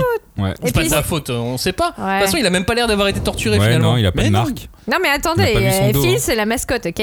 Parce qu'il faut un truc mignon. Ah, Il n'y a pas vrai- vraiment le choix. C'est vrai qu'il a une tête de Alors, le mascotte. seul choix qu'il y avait côté de, euh, monstre Attends, et tout, c'est le singe manquait- de Levis. Excuse-moi, mais ça n'a rien de mignon. Il te Je suis d'accord. Il te manquait des trucs mignons dans cette série, Mais non, mais plein de bons eh, sentiments. Non, il faut une t'es Dans mascotte. le jump, t'as besoin d'une mascotte. mascotte. Elle a raison. Julie a raison, Julie a raison. Et en fait, Il y avait que Phil en mascotte. le, problème. du tout, euh. Mais si, non, Ça, Rien que ça, ça l'énerve. non, mais non, il y a eu un moment, il y avait le lapin euh, qu'on a vu en Ben peluche, mais, il est parti, parti. Et c'est aussi pour ça que Phil et la fille avec le lapin en peluche étaient parmi les personnages préférés Voilà. des, euh, des lecteurs. Ouais. Et ensuite, on a un autre moment important, le moment du petit Phil, puis le moment de la mort d'Isabella, qui est finalement assez évidente quand on y pense. Entre le comeback, son histoire, elle pouvait pas, elle pouvait peut-être pas y échapper. Hmm. Enfin voilà, le, le hasard a fait qu'en plus c'était en sauvant Emma. C'est bien le hasard parfois. Euh, mais voilà, ça s'est fait vite, ça s'est fait correctement, c'était propre. Et puis voilà, elle revient, elle sauve la situation, elle disparaît. Fin, bye bye. Bah, moi, j'étais émue. Hein. Personnage bouclé quoi. Ouais. Ah ouais, t'as été ému Ah oui, par la mort d'Isabelle. Moi, j'ai une petite larme quand même. Moi j'étais un peu technique là à ce moment-là. Je me suis dit, Ouais. ok, personnage de récit, à ce moment-là elle doit Ah. mourir, Ouais, ok, allez, on avance. cœur, Ouais. ouais. Mais elle a un rôle euh, important, mine de rien, euh, parce que, enfin, comme euh, dit Emma, elle a, elle- c'est, c'est- ce qui est important, c'est sa tendresse. Et, et là, euh, tu vois, euh, moi, je trouve que ce qui est important aussi, ce qui me fait rire, c'est qu'elle est éleveuse d'anarchiste, quoi. Mine de rien, elle a un, un rôle super important. Ils auraient pas été élevés par elle, il, il se serait rien passé. Et donc, c'est bien badass pour une maman, tu vois, de se dire, ah, mes enfants, ils font la révolution, tu vois. C'est vrai que, et, et vu de, et de ce point de vue là, ça, ça, ça donne une, une Bah autre ouais. importance à, à Isabella. Johnny Cagnard, la Bah, mort, euh, cette scène, qu'est-ce bah, que vous en dites? Moi, je suis désolé, c'est vraiment littéralement un moment où j'ai éclaté de rire. Parce que quand euh, Moudlika, elle apprend euh, la mort, tu vois, on est Oui, oui, passé, Hein, tu vois, euh, elle vient de mourir, la scène est tragique et compagnie. T'y adhères, t'y adhères pas, c'est une chose. Mais quand Moudlika apprend que leur maman est morte, mais en fait, c'est horrible, elle réagit pas. Et Oui, d'une case à l'autre, elle est là. Mais ça va, c'est cool, vous êtes libérés maintenant. Et je ouh là là. Mais quelle est, quelle est cette dose d'empathie, mon dieu? Non mais j'avoue j'ai Et re- homéopathique. non mais j'avoue j'ai relu j'ai relu cette case et Mujika a dit Je vois, c'est triste pour votre maman. Trois petits points. Mais vous voilà libre, vous avez réussi. Et il y a des étoiles autour d'elle. Non, mais après, je me dis, c'est peut-être un problème de trad et, et je m'y connais bien en trad. hein. Donc ça peut tout changer si la trad est Non, je, je suis pas, je suis pas sûr. Je pense pense qu'ils ont pas. juste rushé la fin en fait. Non, hein. mais oui. Ouais, je évidemment, pense. ouais. Je pense qu'ils ont rushé la fin, ils avaient plein de choses à dire. Mais ça m'a et fait ils avaient décidé de d'un certain nombre de tomes et fallait fallait boucler et ils ont bouclé voilà. Et puis il y a donc la récompense de, de lui de, de Schmilly Biluc qui, qui demande rien. Moi j'y ai pas cru un instant. Hmm. Heureusement parce que sinon j'aurais été un peu déçu s'il avait juste rien demandé. Hmm. Ça aurait été vraiment bizarre. Ouais. Ça aurait été très très bizarre. Déjà que ce qu'il demande est pas foufou non plus. Bah, j'ai pensé pareil que toi, euh, mais au final, je pense que c'est un peu à cause d'Emma, quoi. Parce qu'elle disrupte euh, tout, euh, même euh, Désolé. Donc, euh, il veut lui prendre ce qu'elle a de plus précieux, sa famille, etc. Et elle est d'accord bah, parce que c'est Emma, tu vois. Elle dit, ok, on y va, on fonce, tu vois. Et qu'elle a un sens euh, du sacrifice euh, vraiment aigu. Et encore une fois, lui, il rate son coup. Bah oui, on va en parler dans quelques instants. On va, on va faire un petit point sur, sur, la, sur la fin, mais voilà, on va, on va finir sur, sur ce tome euh, 20 sans parler vraiment de la, de la fin. Est-ce qu'il y a des détails sur lesquels tu voulais revenir, toi, Julie? Moi, je trouve que c'est marrant qu'Emma se cache chez le Père Noël. Alors, tu sais que c'est un personnage qui existait déjà avant Ah ouais? Ouais, on apprend ça dans un guidebook. Oh Il s'appelle Alex Mikhailov et c'est l'auteur d'un des livres que les enfants avaient dans la bibliothèque de Gracefield. Ah ben voilà, la boucle est Ah, bouclée. ah. Johnny, t'aurais adoré repérer tout seul Ah ce, oui, ce petit oui. détail. Ça, c'est le genre de truc que t'aimes bien, je suis sûr. Ouais, je fais un, je couperai et je le dirai que c'est moi. Julie, qu'as-tu d'autre à dire sur, euh, sur ce tome 20 Bah, à la fin, euh, bah, un peu comme tu l'as dit, c'est qu'on veut quand même savoir, voilà, juste savoir quel est le prix qu'elle a payé, euh, on passe euh, à côté de plein de choses, de certaines émotions, de certaines. Bah, parce qu'on est accroché à cette promesse, ouais. Ouais, effectivement. Et du coup, euh, pff, tu vois comment va être le monde des humains? Est-ce que les enfants vont s'adapter ou pas? Qu'est-ce qui les attend là-bas? Tout ça, on passe genre vitesse de l'éclair quand on arrête. Complètement. Complètement. Et puis donc, on laisse les monstres en plan aussi, hein, genre Mujika, tout ça. pff, voilà. C'est plus notre vie. Ah ouais, et puis c'est bête parce qu'ils sont quand même en train de vivre un truc incroyable, quoi. Ils vont réussir à transcender leurs conditions, à ne plus avoir à subir leur régime alimentaire. Et quelque part, au niveau des trucs SF, c'est c'est ouf. Enfin, Ouais, je, suis que- je d'accord. on va en reparler, donc, on va euh, en reparler sur, euh, sur la ouais. fin. Et, euh, et puis surtout, moi je voulais revenir sur euh, le fait que, ouais, comme tu disais à un moment euh, dans l'émission, c'est c'est le conte et euh, la promesse de d'avoir un conte en manga, elle est tenue. On a cette impression que les enfants n'ont pas grandi, non- ne grandissent pas, que le récit va se terminer euh, là-dessus. Et que euh, voilà, euh, les vrais monstres sont vaincus, le happy end est possible, ils ont réussi à atteindre leurs objectifs. Enfin, youpi quoi, les auteurs ils retombent sur leurs pattes. Et ce qui est plutôt, euh, ce qui est, ce qui est plutôt bien fait. Moi, j'aime bien aussi d'ailleurs l'effort que les auteurs ont fait pour euh, boucler leur histoire en faisant des, des clins d'œil euh, au- Ouais. au début de l'aventure. Notamment, il y a une phrase euh, qui était marrante. Bon, voilà, c'est un clin d'œil. Hein, c'est pas, c'est pas plus que ça, mais il y a les enfants qui prononcent après le jeu du loup, c'est parti pour un cache-cache grandeur nature. Bah voilà, c'est on bouclait. On bouclait, on bouclait la boucle et, et voilà, et, et c'est tout. Et puis on arrive sur la fin du manga. La fin, hein. Ah. c'est pas la suite et la fin que j'avais imaginée au tome 10 d'ailleurs, cette fin. Cette fin, euh, j'ai pu me dire qu'il y avait. J'ai pu me dire qu'il y, aurait- qu'il allait avoir cette résolution. Oh, ils reviennent dans le monde des humains, voilà. Peut-être que c'était évident, peut-être peut-être que je me suis dit ça, je, je suis pas sûr. Mais en tout cas, le cheminement, je m'attendais à plus d'intrigues, plus de mystères, plus d'enquêtes, plus de choses à résoudre. Et à la place, on m'a donné de l'aventure et des beaux échanges, mais je m'attendais à des, à des enquêtes, à des mystères Mm. Que j'ai pas forcément, euh, que j'ai pas forcément eu. Ouais, enfin, à la fin, ça ressemble un peu à la colo de l'enfer quand même. hein. Il y a Ouais, des, hordes de d'enfants l'aventure. partout, euh, hyper intelligents, qui jouent dans tous les sens. euh. tu sais, tu- tu- tu- là, tu peux plus retenir aucun nom de personnage secondaire, quoi. C'est fini. On, on sent la mère de famille avec ces deux gosses qui, qui, qui viennent après. Sauf qu'ils sont en plus Mais intelligents. non, mais moi, Ouais, c'est- c'était un de mes trucs, quoi. Alors, euh, euh, genre, Isabella, j'ai trouvé ça ouf qu'elle ait euh, 20 ou, ou 30 enfants à garder toute la, tout le temps, quoi. Je me disais, mais c'est impossible. N'essaye pas de voir de- du réalisme dans, dans ah cette non, œuvre. non, non, il faut pas. Puis bah, euh, Beko aux animateurs de centre de loisirs. du Ah coup, oui, euh, bah oui, bien sûr, on pense à eux très fort. Cagnard, toi qui es euh, un, un fan absolu de, de Prison Break, euh, toi qui as vu toutes les saison. saisons et qui adore toute la fin de, de- de saison que tu connais par cœur, bien évidemment, qu'as-tu pensé de cette, de cette fin de Promise Neverland? En fait, on va arriver exactement au problème que j'avais depuis le tome 1 de ce titre. C'est attention à qu'est-ce qui va se passer une fois qu'ils seront sortis du monde des démons. Et là, quand j'ai découvert ce qui se passait une fois qu'ils étaient sortis du monde des démons, eh ben là, j'avoue que pour moi, ça a été mais la dégringolade, mais de A à Z. C'est-à-dire que il a décidé que le monde des humains était notre monde des humains. Mais ça, c'est depuis le début. Non. Enfin, c'est non, vu. non, non, non, non, tu peux pas Non, dire non, que c'est depuis pas le savoir. début. Non, tu peux pas savoir Moi, justement. je l'ai c'est vu la venir en tout cas. Alors, pardon, c'est je la- l'ai vu venir. Alors, tu l'as vu monde. venir, très bien, si tu veux, mais la promesse d'un monde mystérieux et sachant qu'il y a un monde des humains derrière.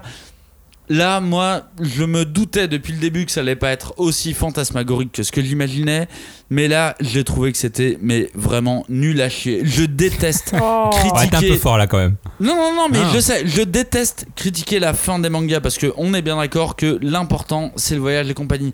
Mais là, j'ai été vraiment déçu. C'est-à-dire que quand ils ont réussi à quitter tout ce monde et compagnie, ben, au final, on arrive dans un univers d'humains où, bah, hé, vous savez quoi? Tout se passe comme chez nous. Bah oui, c'est chez non. nous. Mais non, mais c'est nul C'est nul Pourquoi t'as créé non, cette mais, histoire non mais le truc c'est qu'on le sait pas hein, si tout se passe comme chez nous Mais vu oui, que c'est super rapide. coupé. En Mais vrai on arrive, on voit juste des décors, Ouais. on voit une tour cuté. super grande, un peu futuriste. Bah oui, mais, mais euh, au tout bout est d'un moment, cuté, oui, tu, ne sais pas, tu ne sais pas ce qui se passe dans ce monde des humains, tu ne sais Ah, pas mais comment ça juste se... et c'est- pas- cas-là, que tu t'as pas la rajoutes, euh, tu rajoutes Voilà, 5 je tomes quoi. tu. Ben, on est bien d'accord. Pourquoi t'as monté en épingle ton truc en faisant genre et sachant que même Peter Ratri a dit vous verrez ça sera encore plus dur dans le monde des humains. Et t'es Ouais, là, mais lui, il pouvait mentir. Oui, euh, Peter, Il avait le droit de hein. mentir. Pourquoi il était à deux doigts de mourir Pourquoi il aurait menti Pourquoi te- tu tu tu Et il a pas parlé de son oncle Mike, Non mais tu sais quoi vois. si tu veux Alors, si je, tu suis- veux- je suis jamais mort, mais euh, je pense qu'en mourant, on a le droit aussi de mentir. Mais tu sais quoi, si tu veux parler de ça, chier. c'est-à-dire que à partir de ce moment-là, tu, euh, tu, tu, tu, tu, euh, tu contredis la salvation de Peter. Non, non. alors que il s'était, il s'était euh, plus ou moins dit, ok, bon bah moi, je suis plus adapté à ce monde et je me bute. Pourquoi il aurait menti? Enfin, je sais pas, il y a aucune cohérence, tu vois. C'est genre, ah donc ça y est, vous êtes arrivé Et c'est fini. très bien Et vous avez gagné. et c'est fini. Bah oui. Et Oui. dans le monde des humains, quelle est leur connaissance du monde des monstres? Ah bah il y en a pas Ah bah peut-être. ça on sait pas. Bah ça, on On sait pas. sait pas. Mais c'est bien Enfin, ce que je si, dis. on le Où sait justement en problème? disant qu'il y a l'organisation Ratri qui s'en occupe. Voilà, c'est Ouais, ça. ouais. Mais c'est qui s'en et occupe. Et ça c'est aussi. tout. Bah Mais oui, mais ça c'est la fin aussi. du manga, donc euh, Ils font du business. il faut, faut finir. Mais tu peux pas me dire c'est la fin du manga et c'est comme ça. tu peux pas me. Tu peux pas... Non mais non mais toi Bah, c'est en gros- si, non mais c'est c'est la fin du manga, Maxime, c'est je comme suis ça. désolé, je vais te prendre à partie. Sois Euh, désolé, comme- excuse-toi. C'est genre, tu m'as fait monter en épingle ce truc pour me dire, eh ben voilà, vous y êtes arrivé, vous êtes dans le monde des humains et en fait, dans le monde des humains, tout se passe très bien. Oui. Je Oui. trouve ça nul Non. à chier. Je trouve que l'auteur a Ah, pas. tu, tu as le droit de trouver oui ça. oui as- et en fait c'est ça. C'est ce que je suis en train de faire, Mais hein. c'est Ouais, mais c'est ouais, ce que dit Cagnard. Il Et attendait la donne- sortie. Je donne mon Il a avis pas eu ce et- qu'il voulait. Mais je suis sûr qu'aucun de vous n'était prêt à me dire, au tome 1, de me dire, bah, dans le monde des humains, tout se passe, euh, tout se passe comme dans notre monde. Mais pourquoi on t'aurait dit ça? On n'en savait rien. Oui. Mais justement, on attendait la fin pour le savoir. Mais Donc moi, je pense surtout que je pense surtout que tu avais mis euh, beaucoup de de- promesses. Tu avais, tu avais imaginé des choses. C'est-à-dire que c'est le titre qui allait, te, hein. qui, qui allait te décevoir, enfin que, que tu, tu voulais, et t'as pas eu ce que tu voulais, et t'es déçu. Et ce que je comprends, et t'as raison d'être déçu, parce que t'as pas eu ce que tu voulais.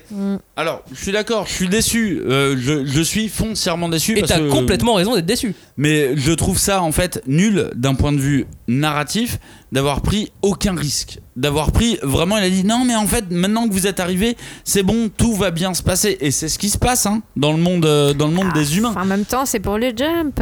Et c'est ce Mais- que t'as dit tout à l'heure. Tu Non, voulais mais- du seinen, t'as euh, du mais- shonen. Non, mais pour, pour revenir à ce que moi, en tout cas, je, je vois sur la fin, pour porter un avis, euh, un avis plus global sur le, sur le manga, c'est que c'est finalement une sorte d'ode à, à la communication. La morale, c'est réfléchissez-vous, mettez-vous à la place des autres, parlez-vous. Et à l'heure où sur les réseaux sociaux, euh, avec l'anonymat qu'entraînent des dérives et autres vagues d'insultes pour un, un rien, pour un péno arrêté, euh, pour une, pour une box One Piece. Non mais c'est bien que ça ait ce, ce succès et que la morale, ça soit parlez-vous et à un moment donné, il y aura un monde meilleur si, si tout le monde se parle. Moi, je le vois de cette façon en tout cas. Parlez-vous, écoutez-vous. Parlez-vous, écoutez-vous, t'as as raison. Ouais, et moi je. Bah, je pense que je, relirais quand même euh, l'histoire dans sa globalité, c'est-à-dire euh, vraiment en prenant euh, du tome 1 euh, jusqu'à la fin. parce que ça a été beaucoup entrecoupé dans ma lecture, quoi. Donc peut-être que voilà, comment dire, ça, ça donnera une autre, une autre, un autre aperçu.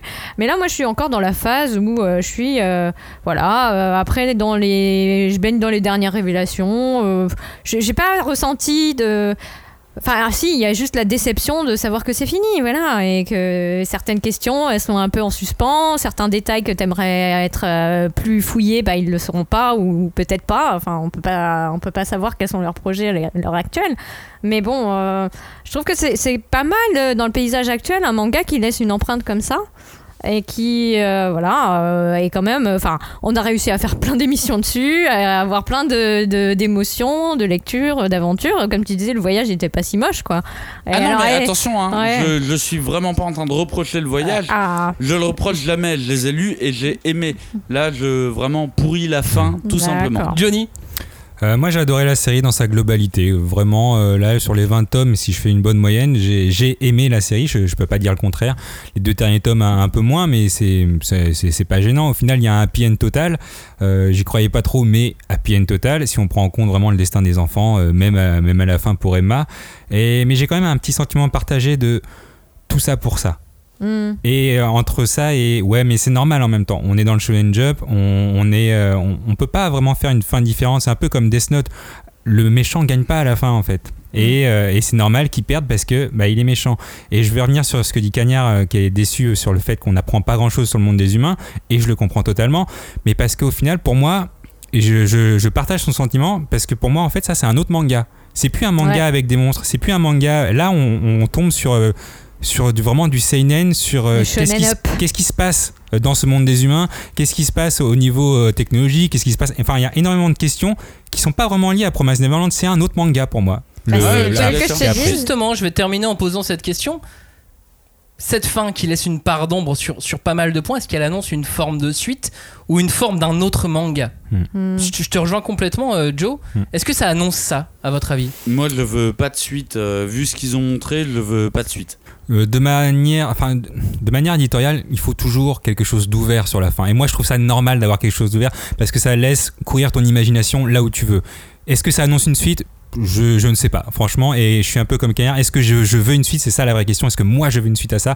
C'est pareil. Je, j'ai, là, je te- tu me demandes la question, dirais non. Je, je veux pas de suite. Mais c'est ouvert et je suis content que c'est ouvert parce que je peux imaginer moi-même. Hmm. Julie, qu'est-ce que t'en dis de tout ça? Bah moi, je suis d'accord avec Johnny sur le côté ouvert et pourquoi pas euh, avoir une suite, euh, voilà. Et surtout, euh, j'ai eu ma réponse quand tu as posé ta question, c'est que bah ça y est, le conte est fini. Les enfants vont grandir et peut-être il y aura une suite où ils seront bah, grands et ce sera du shonen up, du seinen, d'une autre histoire, effectivement. Comme dans Jumanji. Voilà, exactement. Mais euh, moi, ma- mon autre question personnelle, c'est est-ce que je m'en souviendrai dans 10 ans? Et ça, je ne sais pas. Ouais, je pense que je. En en tout cas, là, euh, effectivement, ça fait 2-3 ans. Ouais, 3 ans hein, qu'on lit. J'ai encore le début bien en tête. Trois Oui. ans, ouais. 3 ans, au bout de 3 ans. Donc Ah, je le me début, dis il est ouf en fait. C'est, un peu ça le, Ouais. le truc. En fait, les un 10 peu malade. premiers tomes, j'ai tellement accroché Mm. sur les 10 premiers tomes qu'effectivement, les 10 autres sont, euh, sont pas Mais- dans le même rythme. c'est ça qui est difficile. Ils nous offrent quand- autre chose. C'est ça qui est Mm. difficile quand tu pars comme ça, euh, un truc de Aussi fou. euh, fort. euh, c'est toi, c'est un peu euh, un pétard mouillé, toi. Ouais, c'est ça. Tu on- commences Bah, sur un une truc montée d'adrénaline forte et puis après, euh, faut Mais bon, ils ont quand même réussi à te maintenir parce que Ouais. c'est Ouais, sur 20 tomes. c'est compliqué. Enfin, c'est 18, très, très, compliqué, mais je suis, je suis d'accord avec, euh, avec chaque chose que, que, vous avez, euh, que vous avez dite. Voilà. J'ai pas forcément envie de, Mm. de vouloir être gentil, mais euh, il se trouve que je suis d'accord avec vous trois. Ouais. Merci en tout cas d'avoir écouté euh, cette émission sur Promise Neverland, cette dernière émission, normalement, sur Promise Neverland. Oh la lune amère, on n'en parle plus là. sais, t'imagines vacances. Le euh, dans, dans quelques temps, le retour de Promise Neverland, une bonne idée Point d'interrogation. Et Cagnard, je vous l'avais dit, je vous l'avais dit, je veux pas lire ça. Non, mais en même, plus, c'est nul Mais tu sais, Non, mais vraiment, comme l'émission euh, qu'on a fait sur Death Note, tu sais. Enfin, on, a, en a le- on, en a- on en a lu plein des fins de manga, mais Oui, oui. effectivement, celle-ci m'a énervé. M'a foncièrement énervé. Je trouvais que c'était du foutage de gueule. Après, je ne. Bah moi je trouve pas ça beau que ça la- te- que ça t'énerve parce que ça provoque des émotions et, Et- que Ah, le manga évidemment. provoque des émotions. On l'avait pas vu venir celle-là. Ouais, ouais. Mais euh, Maxime Bender et le Maximilien Bender et le émalien euh, du, euh, n'abîme pas du- mon- du mon prénom. manga. Mais euh, dans tous les cas, moi je suis content de l'avoir lu, tu vois. Je suis content de l'avoir lu et de l'avoir lu jusqu'à la fin. Bah, euh, je trouve que c'est un très bon récit. Merci à tous d'avoir écouté cette émission. Tu auras eu le, le- le mot de la fin, Cagnard. On vous dit à très bientôt. Passez un bon été. Ciao. Salut. Merci.